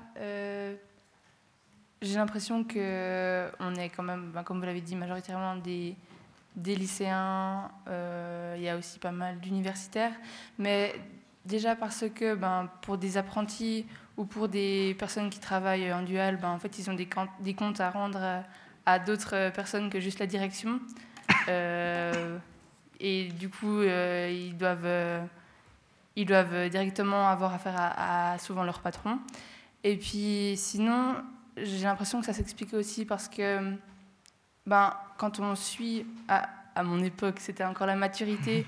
Enfin, il y avait maturité moderne pré-professionnelle. On avait droit à des cours euh, d'éducation euh, sur la citoyenneté, le monde contemporain, etc. Alors que ceux qui étaient en moderne ou en pré-pro, qui allaient peut-être après dans des, hautes écoles de, enfin, dans des écoles de santé ou faire des apprentissages, et eh ben en fait, euh, toute cette sensibilisation-là, ils, ils en avaient rien eu du tout. Et euh, du coup, à mon avis, au niveau de la formation euh, obligatoire, il y a énormément de choses à faire. Que depuis qu'on est petit jusqu'à la sortie de l'école obligatoire, on, soit bombardé de, tout ça au niveau autant euh, scientifique qu'au niveau juste, bah, en fait, quels sont nos droits, quels sont les outils dont on peut s'emparer, notamment les émotions populaires. nous, Enfin, avant qu'on commence à faire des émotions populaires, euh, on n'en parlait jamais. Alors qu'en fait, n'importe qui peut écrire ça, c'est un tout petit texte. Ouais, comme ça. Il faut sans euh, signature pour que ça passe devant le Grand Conseil. C'est pas grand chose au niveau cantonal. C'est vraiment donné à tout le monde. Donc, euh, à mon avis, vraiment, sur ce point-là, l'éducation a encore beaucoup de choses à faire. Moi, j'ai encore envie un peu de préciser. Alors, déjà, le premier truc, c'est qu'effectivement, on a dit. Enfin, le mouvement s'appelle Grève du climat ou grève pour le climat, parce que c'est compliqué de traduire de l'allemand, encore une fois. Et en fait, bah, comme tu disais, c'est compliqué euh, parce qu'il faut rendre des comptes à un patron, mais aussi parce que la grève euh, où on dit on veut sauver nos conditions d'existence, euh, juste comme ça, en Suisse, c'est illégal. C'est considéré comme une grève politique, c'est pas légal. Donc en fait, là, on est en train d'essayer de monter une grève générale, mais si on veut le faire, il faudra des revendications pour chaque secteur, voire chaque entreprise, où on peut directement lier l'action de l'entreprise à la revendication du travailleur euh, en grève. Donc déjà, ça explique pourquoi au début, je dis bien au début, on avait très peu d'apprentis. Mais là, c'est aussi pour ça qu'on est en train d'essayer d'élargir. Bah, déjà, on fait pour nos mobilisations une grève, une manif, une grève, une manif pour que tout le monde puisse venir. Mais on est aussi en train d'un peu de se réinventer pour essayer d'élargir euh, plus de monde. Et c'est vrai que la question de, enfin, de l'éducation est importante parce que bah, on touche pas les apprentis, mais on touche pas non plus les écoles professionnelles.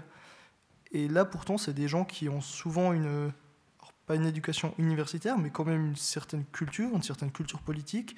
Enfin, c'est pas des gens bêtes, on peut discuter avec eux, ils ont des notions. Et là, j'avoue que je sais pas pourquoi on n'arrive pas à les toucher, et que je crois que personne sait vraiment. C'est pas juste une question d'éducation, parce que il y a quand même des gens dans le mouvement qui s'engagent alors qu'ils sont euh, jamais allés au lycée.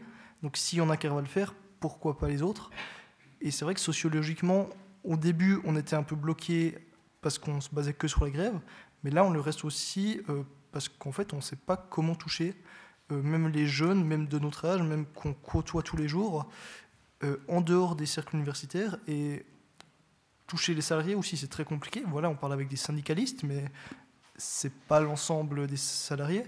Et sinon, on parle genre avec les grands-parents et les aînés pour le climat, mais toucher tout ce qui est entre 16 et 65 ans qui travaillent, on n'y arrive pas vraiment.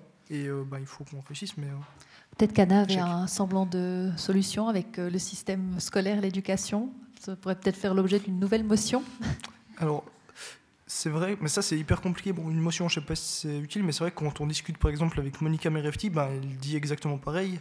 Mais enfin, c'est compliqué et bah, j'espère qu'on va réussir à mieux le faire. Mais c'est vrai qu'on a souvent un peu tendance à dire ah oui, bah, la politique c'est un peu ce qui vient en dernier. D'abord on apprend euh, des trucs un peu plus scolaires, puis après éventuellement euh, si on a un peu de temps on va apprendre euh, à tenir un budget, puis finalement ah tiens vous avez le droit de vote, peut-être que vous pourrez faire des trucs. Et c'est vrai que l'éducation populaire elle est, elle, elle, est importante, tout comme l'éducation publique. Après ben, enfin j'ai envie de dire pour les gens qui sont déjà adultes aujourd'hui, c'est un peu tard, on va pas les faire retourner à l'école, mais c'est vrai que c'est quelque chose de crucial. On parle beaucoup euh, de, d'environnement et d'écologie qu'il faudrait mettre dans les plans d'éducation, mais c'est vrai qu'il faudrait aussi mettre une éducation euh, civique, pas que pour euh, les, bah, les maturités, qui en plus sont ceux qu'on avait le moins besoin, parce que c'est aussi ceux dont les parents sont le plus engagés en politique. Il nous reste encore cinq minutes de discussion avec les jeunes. Je voulais juste encore vous parler du programme euh, du 27 septembre. Donc, il y a une grande manifestation dans le cadre de l'université de Neuchâtel, mais enfin dans le cadre de la grève pour le climat, avec un, programme. On pourra certainement en parler avec les trois euh, après la, conférence. Donc, si jamais vous vous êtes intéressé par la grève du 27, enfin la grève, la fête du 27, et ensuite la grande manif du 28 septembre, vous pourrez en parler avec eux juste après.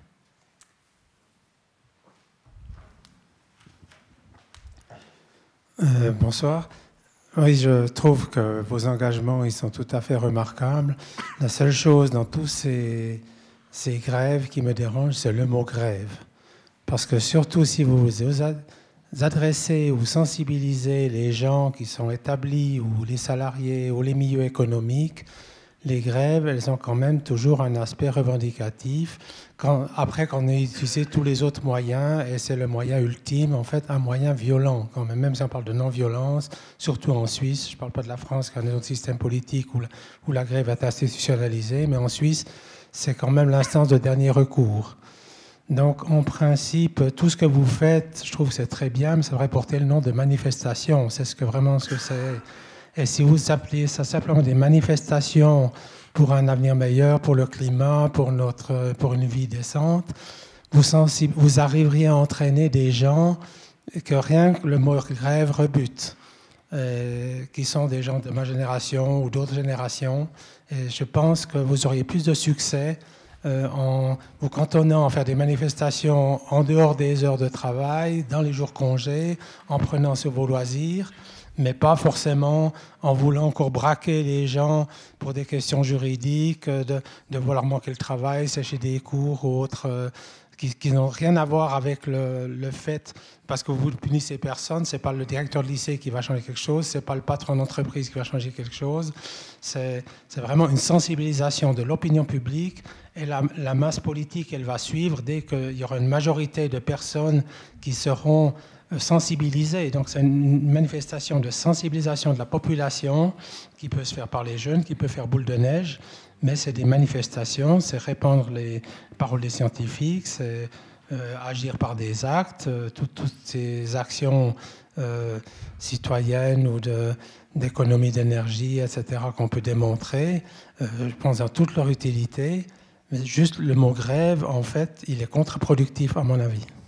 Alors, je crois qu'on avait dit hein, au début que c'est un mot qui a été hérité aussi d'un mouvement international qui s'appelle la grève pour le climat, et que vous disiez, hein, vous êtes un mouvement plutôt qu'une grève, entre guillemets, on l'a dit un peu en introduction. Comment répondre Parce que c'est quand même un mm. truc central, euh, parce que c'est notre d'action principale. Ça vous taquine un peu, hein, je crois que c'est quelque chose sur lequel on vous reprend bah, souvent. En, fait, euh, des manifestations pour le climat, il y en a eu des tonnes avant que les grèves pour le climat commencent les grandes associations euh, Greenpeace, WWF, euh, les alliances climatiques, etc., on a déjà fait plein de ces manifestations. Mais ça n'a jamais eu l'ampleur que les grèves pour le climat ont eu. Donc finalement, euh, comme ça a déjà été dit, ce pas des vraies grèves parce qu'on n'a que des, lycéens, des étudiants qui, qui participent majoritairement parce qu'on n'a pas réussi justement à, à, avoir les entreprises avec nous. Mais ces grèves ont finalement eu plus de participants que les manifestations qu'il y a pu y avoir, par exemple, en décembre, avant qu'à Neuchâtel, on commence les grèves pour le climat, il y a une manifestation pour le climat, mais elle a eu moins de, popularité que ce que les grèves qu'on a organisées après ont eu. Donc, je ne pense pas qu'on puisse dire que ces grèves euh, nous enlèvent un capital sympathie. Au contraire, elles ont vraiment permis de mettre euh, ces enjeux climatiques, euh, ces enjeux d'urgence climatique, d'urgence écologique euh, sur le devant des médias. Et c'est vraiment depuis qu'on on a ce mouvement qui est en place qu'on a vraiment cette réponse collective, populaire, euh, par rapport à ces enjeux-là. Donc euh, je ne partage pas forcément cette opinion. Et j'ai même envie d'aller plus loin. Enfin, c'est vrai que pour l'instant, ce n'est pas des grèves, mais ce qui est, qui est mal dans le mouvement, en fait, c'est pas le nom, c'est le fait qu'on n'arrive pas à faire des grèves. Parce que vous dites c'est un truc violent en cas de dernier recours, mais c'est le dernier recours. Ça fait 40 ans que les scientifiques disent il faut changer, ça fait 40 ans que les politiciens savent qu'il faut changer. Euh, on est en dernier recours. Depuis que je suis né, j'ai toujours entendu oui, il faut protéger la planète pour nos enfants, tout ça. Mais en fait, les enfants, c'était déjà mes parents. Et il s'est rien passé depuis quasiment. Enfin, je dis, il s'est pas rien passé. Il s'est passé des choses énormes. Il y a eu, on a eu des, protocoles, euh, euh, par exemple de Montréal, qui, ont littéralement sauvé la couche d'ozone. En, Suisse, il y a quelques décennies, on ne fait pas se baigner dans un lac, et maintenant, on, arrive à filtrer l'eau dans des steppes et on peut de nouveau se baigner dans le lac. Donc, c'est possible d'agir. On a plein d'exemples qui montrent que c'est possible, mais pourtant on ne le fait pas. Pourquoi on ne le fait pas C'est pas parce que les gens sont pas sensibilisés, parce que les gens ils sont sensibilisés. Les gens ils savent qu'il y a une urgence climatique. Les gens ils savent qu'il y a un effondrement de la biodiversité et de la biomasse. Les gens ils voient la pollution de leurs yeux. Les gens ils voient les sécheresses, ils voient les canicules, ils voient les inondations, mais ils agissent pas. Nous on veut monter un mouvement de grève. On veut mettre la pression sur les gens, y compris sur les patrons d'entreprise, y compris sur les directeurs de lycée, y compris sur l'État, y compris sur tout le monde. On veut pas sensibiliser, on veut agir. Et oui, c'est violent. Oui, mais c'est moins violent qu'une catastrophe environnementale et climatique qui a déjà commencé. Et oui, c'est une solution de dernier recours parce qu'en fait, on n'a rien trouvé d'autre. Parce que les marches pacifiques où on dérange personne, euh, ça n'a rien changé. Parce que les actions purement institutionnelles n'ont rien changé. Et comme euh, le disait Chloé, on a plus de succès que tout ce qui s'est fait auparavant alors que tout ce qu'on a fait, c'est sécher les cours et organiser d'autres cours pendant les cours qu'on séchait et euh, distribuer du pain qu'on a chopé dans des boulangeries euh, qui n'étaient pas vendues et écrire des motions populaires où il fallait 100 signatures. Pour l'instant, on n'a quasiment rien fait et pourtant, pourtant, c'est déjà plus que ce qui s'est fait les 40 dernières années. Donc oui, on est en dernier recours et non, on n'a pas le choix et oui, il y a urgence et oui, on doit heurter les gens, y compris les directeurs de lycée, y compris les patrons d'entreprise. Je crois que malheureusement. Euh... Ah, j'avais pas vu, pardon. Après, on va rester, en tout cas certains d'entre nous, si vous voulez discuter. Un hein. peu ouais, après, il reste à disposition. C'était où, là? Ah, voilà. Je, je passe le micro. Bonsoir. Merci aux quatre personnes qui sont là devant nous à prendre la parole. Pour, euh, bah, personnellement, je suis fière de vous parce que vous vous avez le courage de prendre la parole devant tout le monde et de dire ce qui dérange, et enfin de dire enfin, devant le, le la chose devant laquelle on ferme les yeux. Et moi, je suis complètement d'accord euh, par rapport à la grève générale qu'il faut maintenant frapper un grand coup parce que ça fait 40 ans que les scientifiques alertent, ça fait 40 ans qu'on en parle, mais personne passe à l'acte. Maintenant, nous les jeunes, ok, on est l'espoir du futur pour reconstruire euh, et pour améliorer et protéger la planète, mais il faut réagir et sensibiliser bah, la population et rendre le mouvement euh, plus populaire, enfin, généralisé, toucher tout le monde. Par exemple, nos parents, enfin, c'est pas ceux qui sont les plus sensibilisés ni informés, mais nous, les jeunes qui sont à l'école, enfin, on est plus informé qu'eux, puis du coup, on peut faire passer euh, l'information. Enfin, il y a plein de choses qu'on peut faire. Puis moi, je trouve que c'est peut-être le dernier recours, mais c'est un bon coup, enfin, un coup qu'il faut frapper.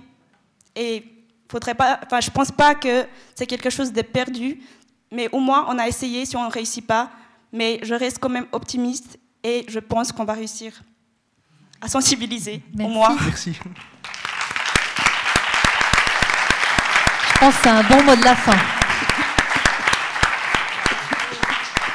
Oui, merci. C'est un très beau mot de la fin. Moi, à titre personnel, j'ai envie de garder aussi le mot réinventer parce que tu disais, donc moi je ne suis plus jeune, mais c'est vrai que je suis très sensibilisée et des fois je manque peut-être d'action concrète.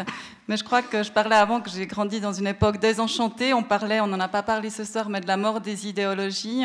Ceux qui avaient fait 68, euh, qui prenaient euh, un esprit libertaire, sont nuls les tenants du néolibéralisme.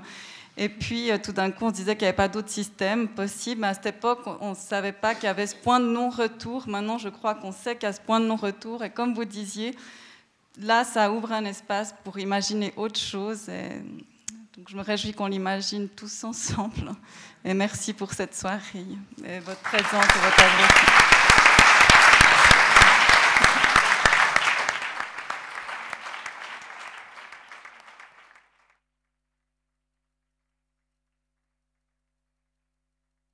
La traditionnelle invitation, enfin, la première fois pour moi, mais traditionnelle, qui, de nous joindre au bar.